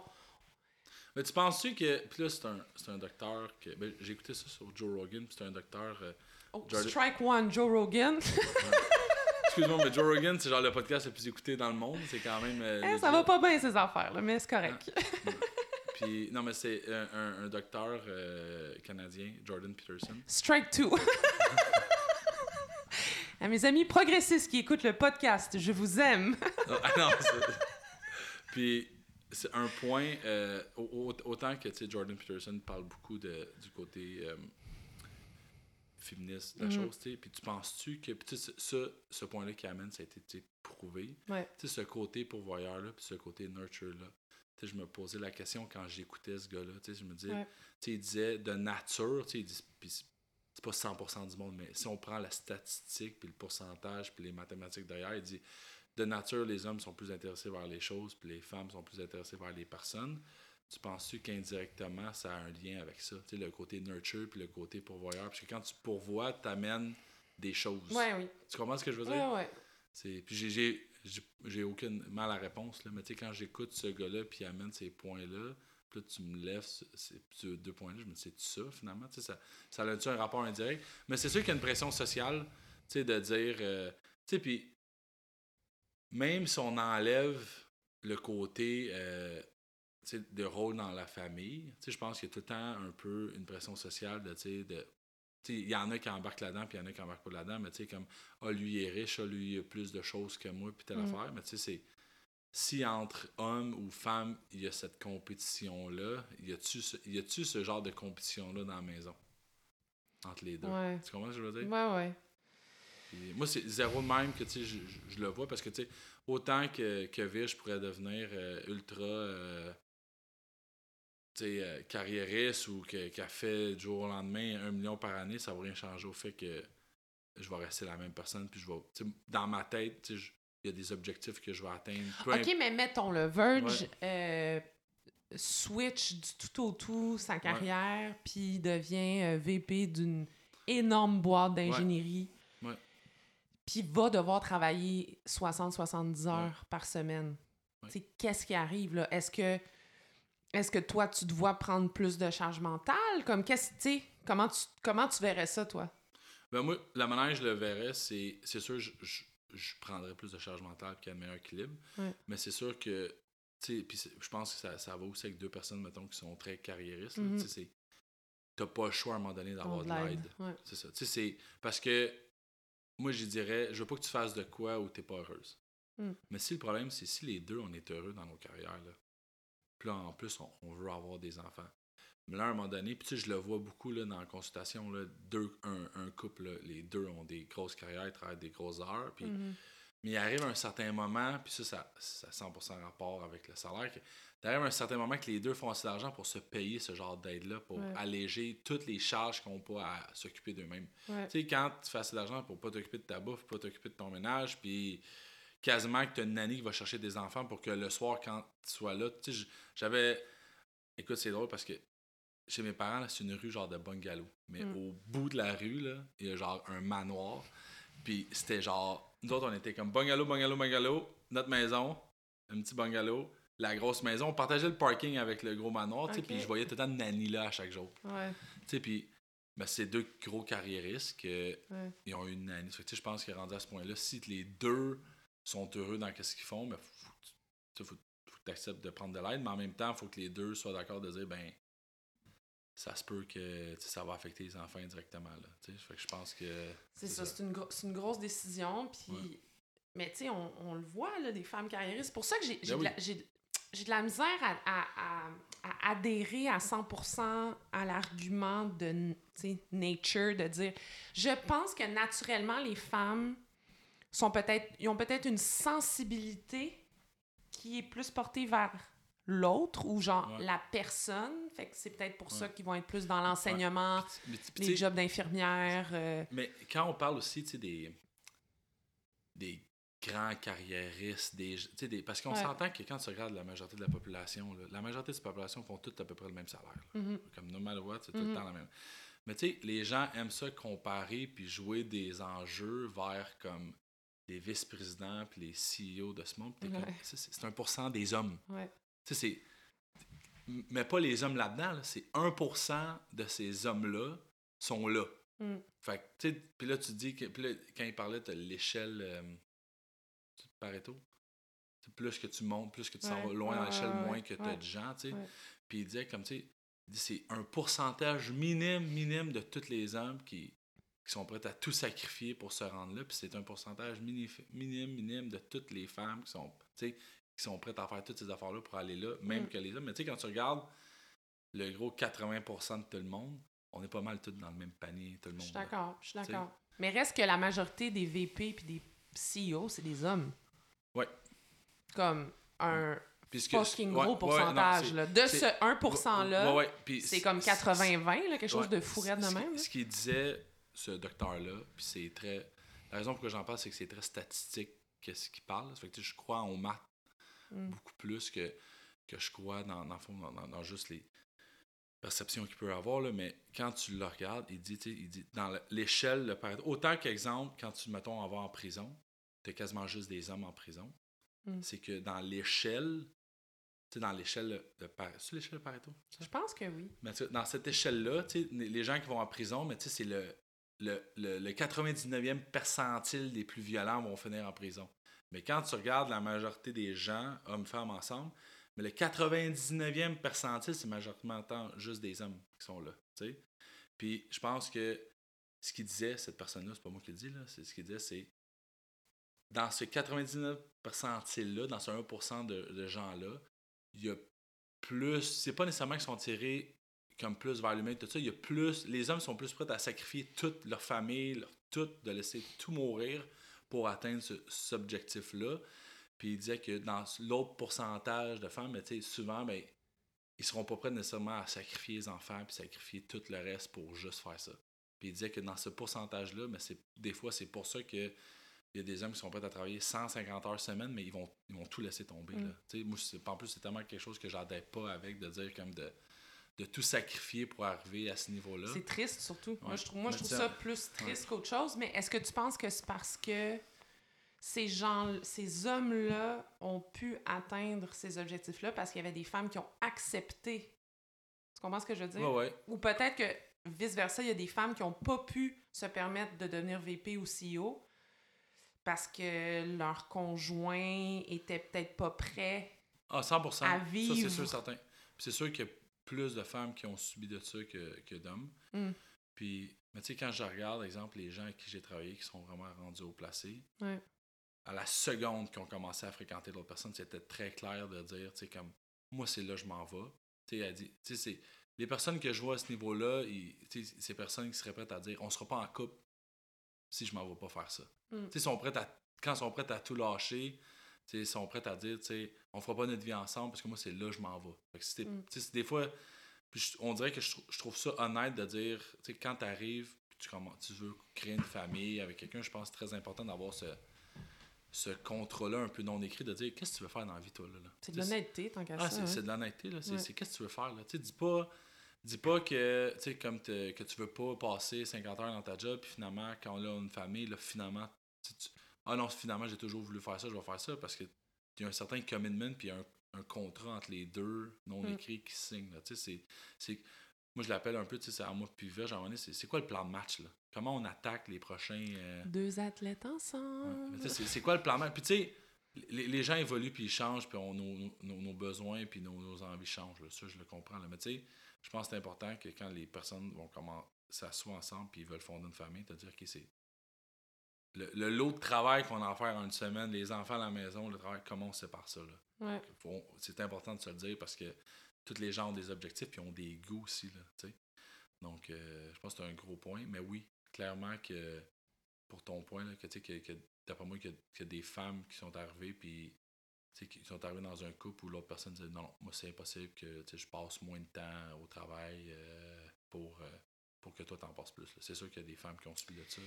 Je lisais un livre euh, sur la course que j'ai beaucoup aimé, puis euh, il disait qu'on on a, euh, on a cette perception un peu erronée de dire Ah, mais tu sais, l'homme, justement, le sapien, le sapien qui n'est pas le, le, néandertal. On a comme cette idée-là aussi que ça a été néandertal, après ça, puis s'est transformé en mm-hmm. sapien. C'était pas du tout les mêmes personnes.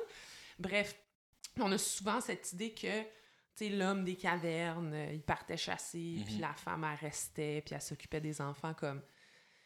C'est faux. Comme la femme, elle partait chasser aussi. Ben puis c'est genre grand-maman ou grand-papa les plus vieux du village ou de la tribu. Ou l'autre qui allait chasser, l'autre allait cueillir les fruits toute la journée. Genre, Exact. Fait que, tu sais, pour venir encore sur l'aspect euh, nature versus nurture, je pense que les femmes, on s'est fait attribuer certains rôles qui ont tellement été ancré en nous. Parce Quand c'est là depuis genre 300 ans, tu te dis comme c'est de la nature, ça fait genre exact. 80 ça, ça fait plus depuis 10 générations c'est de même, it is what it is. Non, quand c'est pas juste, tu sais, parce que c'est surtout il y a des femmes qui te disent ça. Tu sais, c'est pas juste les hommes qui disent ça, c'est qu'il y a des femmes qui qui qui répliquent ce modèle-là. moi, j'ai fait ça de ma vie, c'est ça, faut que tu fasses. Exact. C'est comme ça, fille, puis euh, c'est ça la game. C'est ça le plan de match. Ça va être ça ton plan de match.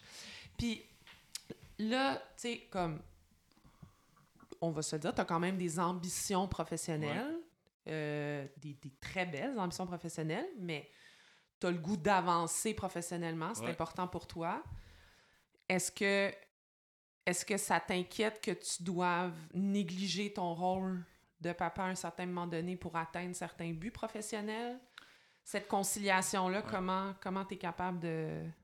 À date, à je pense que ça, ça s'est bien géré dans le sens que. Puis, il y a un gros point là-dedans, ça allait être c'est le télétravail. Là, Parce que tu gagnes beaucoup d'heures dans ta journée. Euh, moi, je me suis fait un erreur que j'essaie de me suivre à 100%. C'est, tu sais, mm-hmm.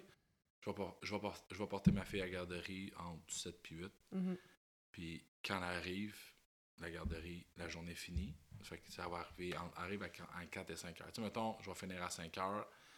Elle va être là dans la maison 20 minutes avant que je monte en haut. Mm-hmm. Mais le point, c'est entre le, temps qu'elle arrive ou le, premier 20 minutes qu'elle est là, jusqu'à temps qu'elle se couche, je travaille pas. Je suis là à 100%. Je donne toute mon attention. S'il faut que je me reconnecte jusqu'à 3 h du matin, je vais le faire. Mais ce hmm. moment-là, hmm. il est non négociable. Puis, exemple, tu sais, oui, on s'entend, là. oui, des fois, il faut que tu finisses tard pour telle et telle affaire, mais tu comme au quotidien, tu es obligé de, de, faire 14 heures puis pas voir personne dans ma maison. Non. C'est mm. non. Tu sais, je vais, je vais ralentir la carrière pour être sûr de ne pas manquer. Ça, ça c'est des choses non. Tu sais, exemple, le samedi, à moins que, tu sais, on livre un projet euh, genre demain, puis il faut que tu travailles le samedi parce que, tu sais, en informatique, des fois, on, met notre produit euh, en marche comme durant la fin de semaine parce que ça a le moins d'impact. Mais, tu sais, mm-hmm. Le samedi, c'est non négociable. C'est ma famille à 1000% Ils mm. ont tout de moi au complet. Est-ce que s'il faut que je me lève à 5 h du matin un samedi pour travailler 2 heures pour que quand mes enfants se lèvent, je sois là puis qu'ils n'aient pas vu que j'allais travailler ou durant la sieste, c'est ça. Puis les, les gens que je vois au placé qui réussissent à faire ça, c'est ce qu'ils font, là. C'est drôle, mais quand tu reçois un email d'eux le samedi, c'est tout le temps genre à 2h l'après-midi flush. Puis tu te dis, hey, c'est drôle, je suis pas mal sûr que c'est des enfants d'or pendant ce temps-là. Puis c'est sûr que ça a un poids sur le couple aussi, là. Parce que, tu sais, quand chaque soir, tu te couches à 2h, 3h du matin, sais, puis ça en même temps, mais là, je me disais que quand je travaille, ben, exemple, le mercredi soir, ben, je travaille pas. Parce que le mercredi soir, ben, je suis avec, avec ma femme. Tu sais, fait que, tu sais, je réussis pas tout le temps, mais j'essaie, tu sais, comme, plus que j'évolue à travers ça, plus que j'essaie de m'en aller vers ça. Puis en même temps, on a juste 24 heures dans une journée. Oui, Je effectivement. focus beaucoup, puis tu sais, là, j'ai des rendez-vous dans des places qui focus sur ça pour. Tu sais, on s'entraîne tout physiquement, mais il y a Mhm. des places où il entraîne ton cerveau à être Hmm. plus, plus productif, plus tout. Puis là, je me dis, ben peut-être que la clé aussi est là de compenser, de dire, hey, moi, je, je veux juste travailler 10-12 heures dans ma journée maximum. Y a-tu moyen que je l'optimise plus, mon 10-12 heures? Fait que j'essaie de regarder les différents autres angles pour dire comme, comment je peux en faire plus en moins de temps. As-tu Comme- déjà lu The 4-Hour Week? Euh, je l'ai dans mon. Dans ma, je l'ai acheté dans mes, dans mes livres audio. Là. Je, je- je finis. euh, ben, j'ai fini The 12 Rules of Life de Jordan Peterson. Ouais. C'est ce que je t'ai envoyé. Strike 3. Puis, euh, c'est ça. Fait que ça. euh, Ou Limitless. As-tu lu Limitless? Non, je, ça me tentait. je- Ça a l'air fourrette. Je, je l'ai acheté. Moi, je suis mm, désolée. euh, je suis très, très de progressiste, mais ça, par exemple, les livres papier, j'ai encore un grand attachement à ça. Moi, je, suis tellement pas. Mais je l'ai acheté, Limitless. J'ai hâte de le lire. j'ai- Honnêtement, là, je suis le pire pour lire. Là, Ah livre. ouais. Je suis tellement. Toi, tes livres audio? 100%. ouais. Ah ouais. Tu sais, moi, j'aime ça, un livre audio, l'écouter pendant que je travaille ou comme un podcast ou, tu sais, aller Ouais. genre courir dehors puis te mettre un livre audio. Ouais. C'est ce qui m'aide le plus. euh. Parce que les livres audio, moi, mon, mon, mon, mon problème, c'est que faut que ça soit un vraiment bon narrateur. Là. Tu sais, 100%. des fois, ah ouais, là, ouais. Il y a des ça- bons livres là, que je suis comme, ah mon dieu, que c'est oh, long. Oh my god, il y en a un, je l'ai commencé en livre audio, puis il était en rabais, j'ai pas payé cher. Puis j'ai lu genre deux chapitres, ben lu, Ouais. écouté deux chapitres, puis j'étais comme, non, non, non, non, je m'inflige pas ça, Ouais. je l'ai acheté en papier. J'étais comme, je ne peux pas écouter un robot me Ouais. parler pendant genre, tu sais, parce qu'un livre audio, c'est comme 5 heures. autant que. c'est drôle, là, mais. Strike 4, autant que j'écoute. autant que j'écoute les, les lectures de Jordan Peterson, son livre audio, là, Ouais. j'étais comme, man, c'est long, longtemps, là. Ouais. C'est comme trop. Si le sujet est vraiment trop deep, des fois c'est dur. Parce que tu sais, tu peux pas te retourner et lire l'autre phrase en haut dire qu'est-ce qu'elle dit? Ok, non. exact. Ça, c'est un petit peu plus raide. Mais je trouve que les autobiographies, ça s'écoute bien. Ça, c'est vrai. Ça s'écoute bien parce que c'est plus. C'est un petit peu plus léger. C'est vrai. Tu sais, euh, l'autre livre, ça rentrait dans des concepts de vie, genre assez deep. Là, tu te dis comme, ouais, c'est c'est dur. hein. C'est un petit peu plus Ça, c'est rough. Ça, c'est quand même rough. Mais. euh, Tu sais, un livre audio qui est vraiment bon. Green Lights. Oui! De Matthew McConaughey. Ah, il est pas vrai, il est insane ce livre-là. Incroyable. Pour vrai, des fois, je réécoutais des passages parce que de un, son accent était comme. J'aime tellement écouter Ouais. parler cet homme. Il pourrait me parler Ah ouais. de n'importe quoi. J'étais juste genre sur mon divan, j'étais comme. Il va dire sa longue phrase. Green Lights. Green light. Avec son accent. Ah, c'est- Ce livre était incroyable. Il Pour était vrai, le guys, bon. moi, j'ai vraiment aimé ça. ah ouais. Pour vrai, comme. Il y a des gens qui trouvent que Matthew McConaughey est un peu euh, weird. Il est peut-être weird, mais son livre. Ouais. Tu sais, j'ai-tu appris tant Génial. de quoi dans son livre? Un peu, mais c'était plus. C'était très divertissant comme. C'était une expérience en soi. Ouais, non, c'est ça. C'est c'est une belle histoire à Ouais. écouter. Tu vas Ouais. peut-être pas nécessairement en retirer un million d'affaires, mais Ouais. c'est vraiment intéressant à écouter. Ouais. Pour vrai, une, guys. une euh, vie vraiment intéressante, ce gars-là. ce- Ah ouais. Des fois, il y a des bouts, je suis comme, c'est impossible qu'il a vécu ça, ça fait pas de sens. Ah quand il est comme, En Afrique, là, qui se bat avec genre le alpha du village dans la boîte, t'es comme, man, ça va? ou quand il joue du bongo tout nu dans son appart. Ouais. ah ouais, c'est un bon livre. Ah, Mais tu tu vois ça pour courir dehors, c'est genre parfait. Ouais. Parce que t'oublies. Moi, je... moi, faut que je me zone out quand je cours, là. Fait que tu sais, tu, tu l'écoutes, t'es tellement intéressé que tu te rends pas compte. Mais moi, que- c'est hyper récent que j'ai commencé à faire. Je pense que ça fait même pas euh, deux mois je cours avec des podcasts. Puis j'ai réalisé à quel point c'était extraordinaire courir avec des podcasts. Parce Ouais. que justement, tu tombes genre in the zone. Tu te genre- concentres sur qu'est-ce qu'il dit, Ouais. puis t'oublies tout le reste. Exact. Alors Ouais. que des fois, moi, je courais juste avec la musique. Puis, tu sais, j'avais ma playlist de musique. Puis on dirait comme j'associais genre tel type de chanson avec tel rythme de course que je devais non, avoir. fait que, tu sais, comme je me perdais dans la douleur, puis tu sais, je vivais pas le moment. Alors que là, je suis comme, Ouais. wow! Ah, j'ai deux livres que j'ai écoutés, je pense, six fois chaque. Juste parce que c'est des bons livres pour courir. Ah ouais? Ouais. Le Ritual. Roll, ouais. J'ai parlé de Ritual avec un autre invité. Les gens vont penser que je suis genre obsédée sur Ritual. J'aime tellement cet homme. Ah ouais, je l'aime tellement. Comme, Ces podcasts sont vraiment bons. ah, je l'aime. il autant que j'ai été j'ai été capable d'être vegan pendant un bon bout comme Mm. un bon comme 3-4 mois Ouais. puis autant que là je suis plus vegan partout Est-ce que Euh, ça tente de. Je- autant que j'essaie de le faire Ok, c'est dur. ah c'est vraiment C'est dur fucking dur. puis là je le l'affaire là c'est autant au fond de moi là tu sais c'est je, là je sais mettons je, je veux perdre comme un 50 livres tu sais je veux perdre mon poids de football que j'ai repris quand j'ai recommencé à jouer au foot mais quand j'avais perdu comme 70 livres, je, je la connais la recette gagnante pour le perdre le poids, Ouais. tu sais, mais est raide. Ça fait mal? Dans le sens, c'est pas le fun. Ah ouais, non, c'est les, les, les- le fun que tu as dans la nourriture, tu le perds, mais Complètement. à 100%. Ouais. Tu puis là, j'essaie d'arriver dans un mode qui est plus comme un beat de vie que je vais garder. Ça fait que là, j'essaie Ouais. d'avoir un meilleur des deux mondes, tu sais. Mais, euh, tu sais, j'ai essayé. La viande, je suis capable de survivre, mais genre le fromage, oublie ça. J'ai envie de. de- C'est trop raide, le fromage, là. Ah, je sais. Moi aussi, ça me tente parce que justement, tu sais, j'écoute Rich Roll. Là, je- Il donne le goût de faire ça, ce Oui! Puis là, moi, je me suis mis genre à écouter aussi des podcasts sur le ultra running comme ça j'aimerais Ouais. vraiment ça faire ça comme ça c'est un objectif de vie là, là je l'ai dit sur le podcast fait que euh, va falloir que je le fasse mais fait que là je me mets comme à lire des affaires sur le véganisme puis je suis comme moi moi je suis végé fait que moi je mange déjà plus de viande là, sauf des fois je suis comme flexitarienne là, dans le sens euh, je ferais pas une crise s'il y a de la viande quelque part Ouais. mais chez nous on mange pas de viande ça. mais tout le reste, là, c'est genre, ouais. c'est une discipline. Puis moi, le là, j'aime vraiment ça manger. Comme, moi, Ah c'est un- Comme manger, pour moi, c'est vraiment un plaisir. Tu sais, il y a des... bonne personne. Tu sais, moi, là, si je file pas dans la vie, ah c'est oui, c'est mon, top 3 c'est de mon choses. coping Ah, ouais, ouais. 100%. Comme- Food all day. Des fois, là, genre, je suis tellement excitée par le souper. Tu sais, comme, comme excitée. Virge me fait remarquer, elle avait dit Mathieu, genre les, les 30 meilleurs souvenirs de ta vie, là, il y avait de la bouffe à chaque fois. Il dit, tu sais, genre, à part comme la naissance de tes enfants, le mariage, puis genre un championnat de football, là, à part ces affaires-là, là, food. ch- Genre, tu te rappelles de qu'est-ce que t'as mangé, tu te rappelles de l'expérience. J'étais comme, ah, t'as tellement raison. Il y a rien de plus merveilleux pour vrai. Oui, outre qu'est-ce que t'as nommé, là, mais comme... Ah ouais, Puis en plus, la bouffe, qu'est-ce qui est le fun? C'est que souvent, tu la partages avec des gens que t'aimes. 100%. tu sais. Ouais.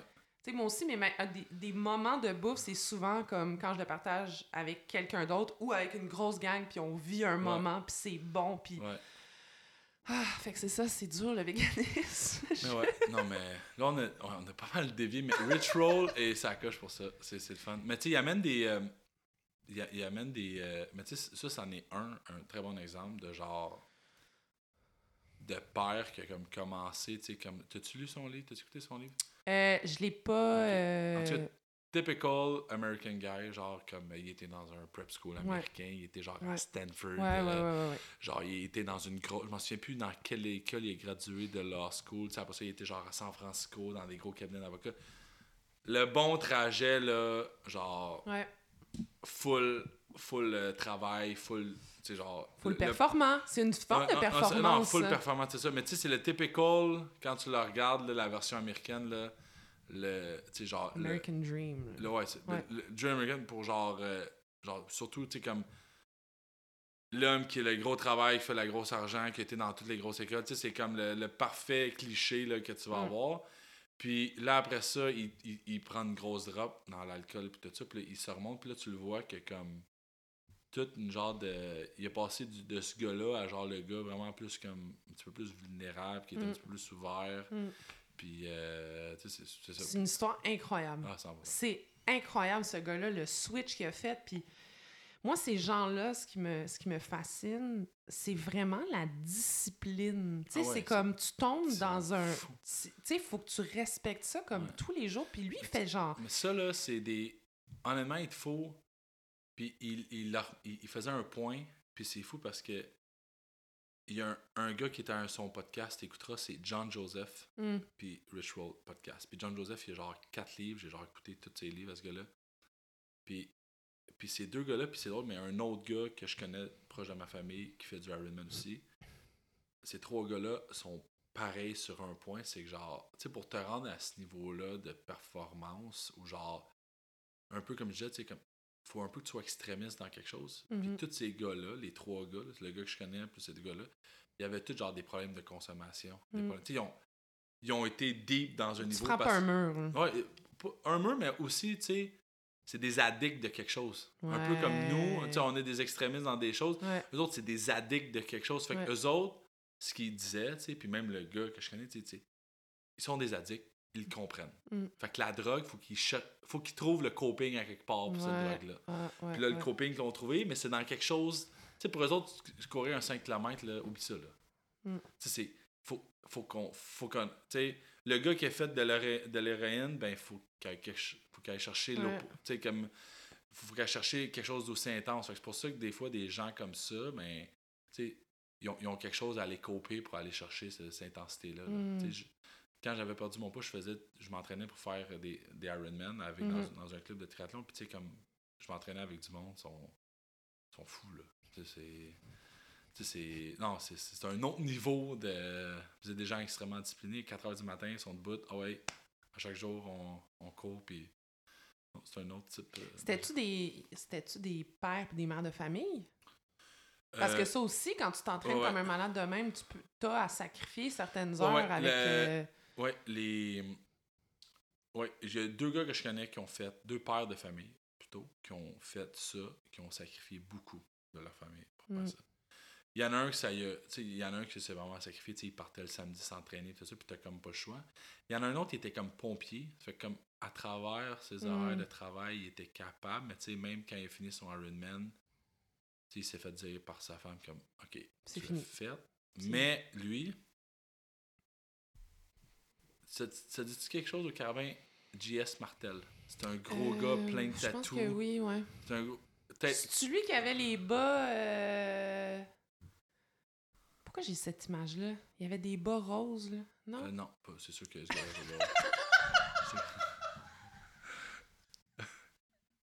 ouais. Impossible. Il y avait-tu les cheveux longs? Non, non, zéro cheveux. Ok, c'est pas lui. Attends une minute, Je vais, te montrer là. J'ai vraiment pas le bon gars. Les bas roses puis les cheveux longs. Nope, c'est pas lui. Ouais, mais c'était un peu comme ton mentor, ce gars-là, là, non? C'est un ex. Lui. À gauche. Ah oui, oui. En tout oui, cas, oui. le Oui. gars là, genre 6 pieds 4, 250 livres. OK? Il est immense. OK? C'est un monstre. Le gars à 240 livres, il a fait un Ironman. Il a fait le marathon en pompier. Full- full Pardon. suit, full Pardon. suit, Full suit. Pardon. 230 livres, 180 km de vélo, en dedans de un an et demi, il l'avait fait. En saute de pompier. Ouais, ouais. C'est une joke, j'espère. c'est- c'est ce gars-là, là, son mental à ce gars-là, là, il est incassable. Je- je- quand je te parle des. des- lui, lui, lui c'est une des raisons. Lui, quand il était au carabin, tous les gens disaient comme ce gars-là va, va rien faire. là. C'était, comme on dirait le cliché que ce gars-là va être un bandit, il va rien faire. Puis là, on dirait que, est sorti de l'université, il y a eu une, une femme, il y a eu un enfant. Là, ça il- du jour au lendemain, il est devenu pompier. Là, il est rendu genre euh, sergent dans une caserne, euh, puis il fait du Ironman. C'est comme de, de, de tout à, de tout à rien. là. Puis c'est ce gars-là, mais c'est un gars-là de nature, c'est un gars-là. Tout ce qu'il faisait, c'était à l'extrême. Tu vois, c'est quelque chose comme même. C'est ça, parce que je pense que quand tu atteins ce stade-là, comme tu disais tantôt, il y a une. il y a une- il y, a une, il y a une partie de toi qui est prone à l'addiction de quelque chose. Ah oui. Lui, il est addicté à de l'adrénaline ou Ouais. euh, les choses Mais extrêmes. tout ce que ou- tu fais, tu vas atteindre le top. Tu sais, c'est comme. C'est c'est un peu ça. tu sais, tu- C'est facile. tu sais, on, moi, des fois, je m'ennuie du côté très compétitif du football. C'est une des choses que, Mm. que j'aimais bien. C'est le côté hyper haut niveau compétitif, genre chaque détail. Mm. Mais là, après ça, tu tombes dans une vie quotidien normal, puis là, tu dis, OK, il est où le fun, là? C'est comme, c'est Mm. quoi le prochain Ouais. step? Puis il y en a qui le font dans business, mais il y en a qui le font dans le sport encore. Puis on Ouais. dit là, euh, tu sais, euh, faire juste aller m'entraîner deux fois semaine, c'est comme pas assez. Là. Faut que Ouais. un vrai but intense. Il faut que j'aille un peu, tu sais, quand tu atteint ce niveau-là, à l'université puis tout, tu vas aller chercher un autre niveau où il n'y a pas grand monde qui sont capables de le faire. Mm. Tu sais, C'est tout le temps un peu de se dépasser puis d'aller chercher un niveau que, ok, ouais, c'est- pas, pas tout le monde qui est capable d'aller à ce niveau-là encore, tu sais. Puis je pense qu'il y en a plein qui, qui s'ennuient de ça. là. Moi, c'est sûr que plus tard dans ma vie, je vais probablement vouloir faire quelque chose comme ça. Là, j'ai juste pas le temps, puis, euh, puis ça ne me demande pas de m'investir à ce point-là, mais c'est sûr, certain que c'est. Puis t'aimerais-tu que tes enfants te voient comme un modèle à ce niveau-là? De, de- du gros entraînement, puis d'avoir un but sportif? Ce que je sais, c'est que je veux que mes enfants me voient faire du sport. Tu sais que là, je sais que dans les dernières années, là, je faisais pas grand sport. Euh, ça faisait trois ans que je faisais pas de sport, mais j'ai joué cinq games avec les Alouettes C'est cette ça, année. ça j'allais dire. Mais- T'as joué ça, c'est- cette année, mais c'est- ok. c'est- Ça, c'est un- c'est autre game, mais tu sais, je je suis pas en forme physiquement, là, puis tu sais, mais je veux que mes, mes enfants me voient en forme. C'est important pour toi. Ah ouais, 100%. Je veux que mes enfants me voient m'entraîner. Tu sais, c'est bien beau, je trouve, de dire des parents, ils font du sport, t'es pas dans le sport, pis t'es comme, tu sais, j'ai entraîné, toi, là, tu sais, Hmm. t'es couch potato depuis 15 ans, euh, nice, là, mais tu sais, non, je veux être capable d'être, tu sais, comme, je, veux être en shape, mais tu sais, c'est un peu, tu sais, tu vas avoir le, le chou la chèvre, là, tu sais, je, je, sais, je, je- veux avoir la carrière, je veux être en forme, je veux être capable d'être là pour mes enfants. Fait que, faut que ça arrive. Ça va arriver. euh, Ouais, c'est ça, c'est-tu faisable? ben, c'est faisable, mais faut que tu aies genre une. une- tu sais, faut que tu, faut Tu que- dors-tu? faut faut faut que tu sois rené comme une horloge. Puis là, tu sais, c'est sûr que là, mes enfants qui dormaient pas, ça l'aidait pas. Ouais. Mais tu sais, ouais, faut, faut falloir que tu sais, faut que des fois tu te dises, ben, finalement, 6 heures ou 5 heures de sommeil par jour, si tu as assez pour faire ce que je veux faire, c'est ça que tu te poses. Moi, ça, moi, moi 5 heures, je suis capable de vivre avec. Fait mais là, ça va dessus, c'est comme un, un gros commitment à aller faire. Mais t'en as plein qui réussissent à faire ça. T'as-tu peur de péter aux frettes des fois que comme ça soit too much, là, être un bon père présent, la carrière? Là, là, tu dis, je veux avoir des objectifs euh, au niveau de, de performance sportive. Comme... Mais tu- on- on- moi, je pense que tous les étudiants athlètes, on l'a tous déjà fait à un moment donné. Là. Ouais. Mais sur le long terme, par exemple. Nous, on s'est Ben, donné à fond euh, sur c'est 5-6 5-6 ans. ans. Ah, c'est drôle. non, mais tu sais, mettons, si tu prévois faire ça jusqu'à genre, je sais pas moi, euh, 65 ans, là. Ouais. Tu Tu, te vois-tu. J'essaie, l'objectif c'est de le faire. Mais tu sais, c'est. Mais c'est intense. Tu mais es mais conscient c'est- que c'est c'est- intense C'est quand même. to the fullest, là. C'est c'est- c'est de la manière je le vois. Tu sais, c'est- OK. tu profites de chaque seconde pour être. euh, Non, je- ce que tu as envie de faire. Mais oui. honnêtement, je trouve Mais ça tu sais, moi, je suis pas capable d'aller genre une semaine dans un hôtel, euh, genre en vacances, à rien faire. Là, moi, je deviens fou. Suis. C'est ta personnalité de toute façon. Ah, je suis tellement pas capable de rien faire. Tu sais, genre, à six mois devant un film, là, si c'est pas un film comme qui est vraiment bon, tu vas me perdre. Non, même. tu vas faire quoi, genre? Ah, je veux genre jouer sur mon. Il va falloir que j'aille de quoi comme. qui, qui m'active, là. Tu- Moi, je suis 100% genre TDAH. Ah ouais, ça, j'allais dire. Moi, je, ah ouais, je- c'est euh, sûr que je suis ça, là. C'est sûr. Ben oui, mais l'autre fois, tu faisais jouer Suits en background de ce que de ton travail. Ça, j'ai trouvé ça comme. The Sopranos. C'est The Sopranos. Sopranos, Suits ouais. Comme ça, je trouve ça comme fourette. Genre, tu travailles puis tu te mets une série. je, je fais les temps, je l'écoute, puis euh, des fois c'est juste, des, des fois où, où ce que j'aime bien c'est genre des, euh, des, des shows d'humour Mm. que j'ai déjà réécouté. Ça fait que tu je connais les jokes. Là. Je peux pas écouter un nouveau show d'humour que je connais pas les jokes parce que t'arrêtes, tu pars à rire parce que c'est nouveau. Ouais. Mais c'est juste comme, c'est comme un podcast. C'est, mais faut que ce soit quelque chose que j'ai déjà, euh, même des fois un podcast, c'est, faut que ça soit des sujets comme légers. Si c'est trop poussé comme, c'est juste, je peux pas travailler parce que je, je suis comme vraiment là, faut que je me concentre puis que je pense à T'avais-tu la misère à l'école, rester assis trois heures à l'université? Ah, 100%. Ben oui. Ah, sûrement. Mais tout le monde. Tu sais, même ceux qui ont de la... Même moi, je me- c'était rough trois heures. Là. Je me considère que j'ai de l'attention, mais après trois heures, euh, Ah non, moi, c'est. Voilà, oublie ça. c'est quand même un bout, hein? Deux heures et quart. Ça passe si vite en, Ça bonne, passe si vite, ben en oui. bonne J'ai compagnie. pas vu le temps passer, honnêtement.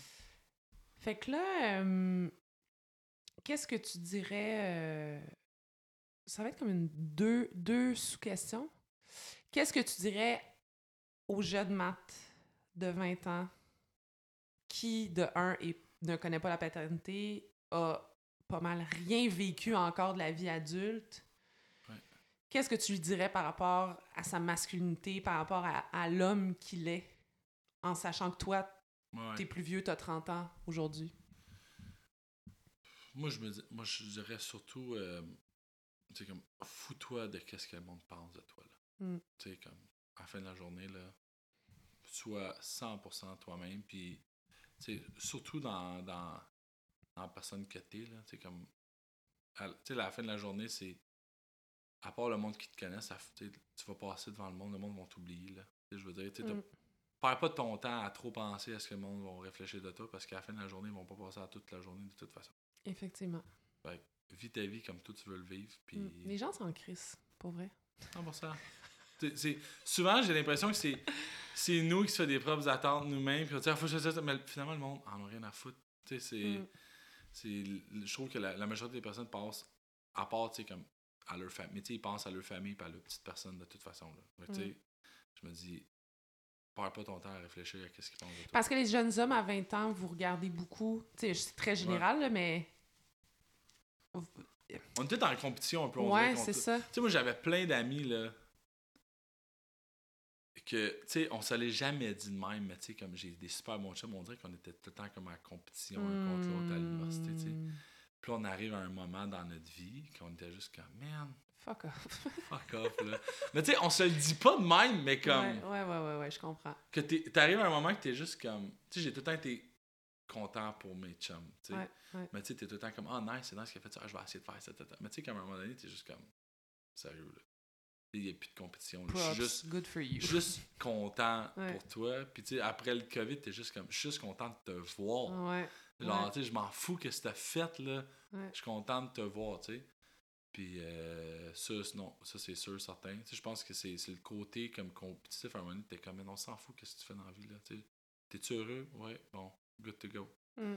C'est, euh, puis tu sais, on dirait que depuis, il y a un groupe de gars avec qui je vais, je vais manger, là, comme à chaque mois.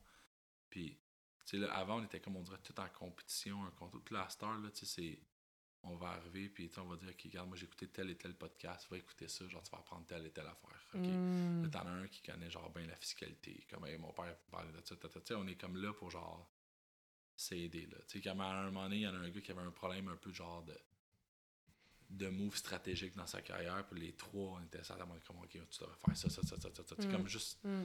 tu sais, c'est de s'entraider, là. Puis je pense que c'est la. Ouais, c'est. Ça, c'est une autre chose que je dirais au niveau carrière euh, plus jeune, c'est que genre, le réseau de contacts, là, c'est la chose la plus importante dans ta carrière. La chose la plus importante. Oui, il faut que tu sois bon dans ce que tu fais, là. Mais la chose la plus importante, c'est ton réseau de contacts. Mm. Puis pour les, les, les, les carriéristes que j'ai vus, je je suis pas un carriériste de 30 ans, ça fait que la, la science infuse, je la connais pas, là, mais toutes les personnes que je vois réussir dans la vie, là, ils ont toutes un, énorme réseau de contacts. Je, je l'ai vu quand euh, je, je travaille chez Hydro-Québec, puis tu t'as un nouveau vice-président qui arrive, là, tous les directeurs principaux changent de place, puis tous ses chums qui arrivent, tous ses amis. Ah ouais. Ma, ma chef à moi était genre conseillère. Puis là, ça vraiment bonne amie, c'était la chef de l'équipe. Sa chef est devenue directrice, elle est montée. Mais tu sais, c'est. En même temps, je me dis, ouais, mais elle est devenue chef, puis là, toi, faut que tu t'entoures de monde que tu as confiance en eux. Tu vas aller Ouais. chercher ton monde directement. Mais tu sais, c'est tout le temps ça. Puis tu sais, quand le monde parle de.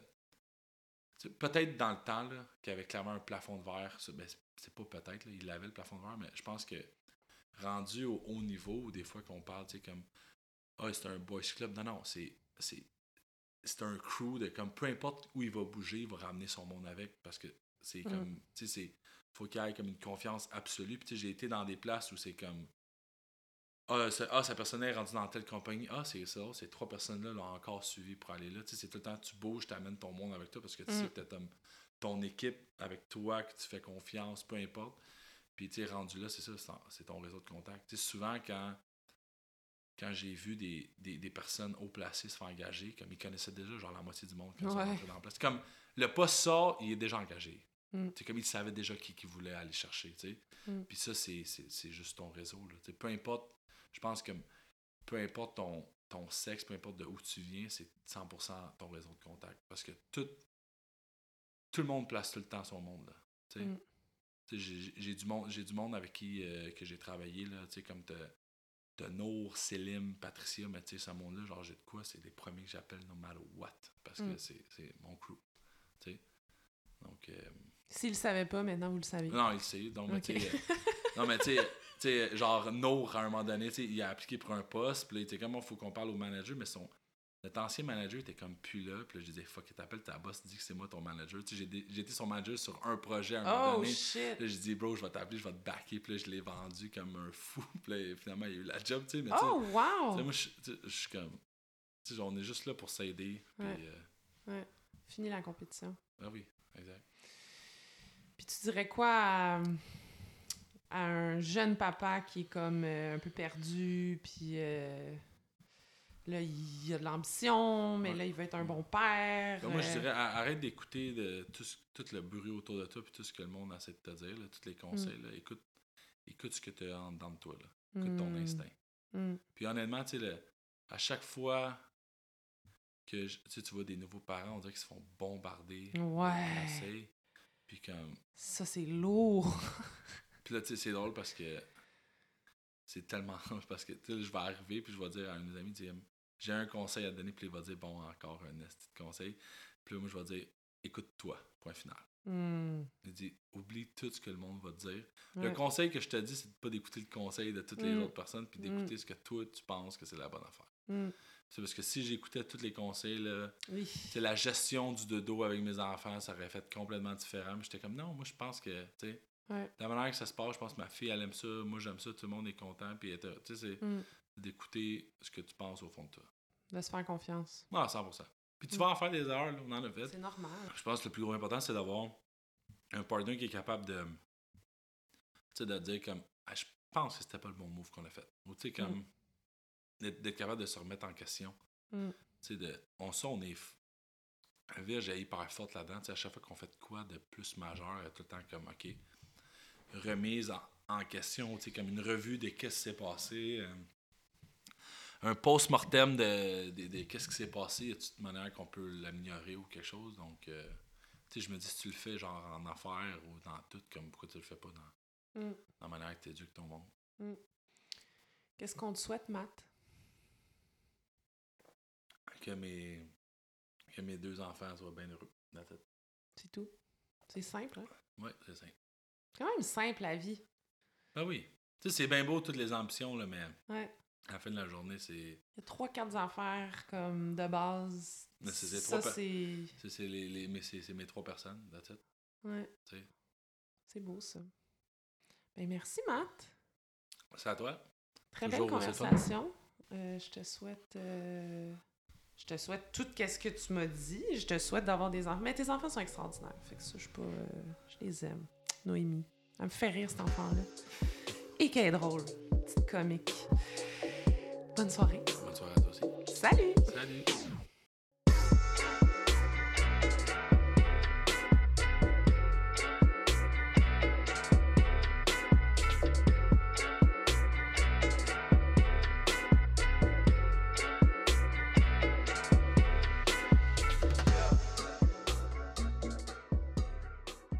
Alors voilà, c'était l'épisode avec l'incroyable et généreux Mathieu Girard. J'espère que ses propos concernant son expérience comme papa, comme athlète de haut niveau, mais surtout comme jeune homme à l'envie contagieuse de devenir quotidiennement la meilleure version de lui-même, auront su trouver écho dans vos petits cœurs. Jaser de masculinité, de paternité, puis de vulnérabilité chez les hommes, ça peut souvent être délicat. On n'ose pas trop, on assume énormément, questionne à peine. Pourquoi? hein? Y a-t-il encore trop de préjugés à déconstruire qui fait en sorte qu'on se contente de ce qu'on connaît ou de ce que l'on veut connaître? Je connais pas la réponse à cette question. Par contre, ce que je peux dire, c'est que dans mon cercle d'amis de gars, je sens cette envie de parler de ce qu'ils vivent. Je sens un désir de s'exprimer sur leur vulnérabilité, sur leur définition propre de ce qu'est un homme puis un père en 2022. Puis ça, c'est beau, puis c'est extraordinaire. Peut-être alors que tout ça, c'est surtout une question d'écoute, de prêter l'oreille plus attentivement, d'offrir des lieux d'échange où les discussions profondes et vulnérabilisantes pourront être favorisées? Encore une fois, je ne connais pas la réponse exacte, j'ai malheureusement pas la science infuse. Je vous laisse donc sur toutes ces belles réflexions, puis je vous souhaite sincèrement, les amis, d'être heureux. Prenez soin de vous, prenez soin de vos beaux cœurs, de vos belles têtes, puis surtout, soyez gentils avec vous-même. C'est tellement important. À très bientôt dans un prochain épisode des Insatiables.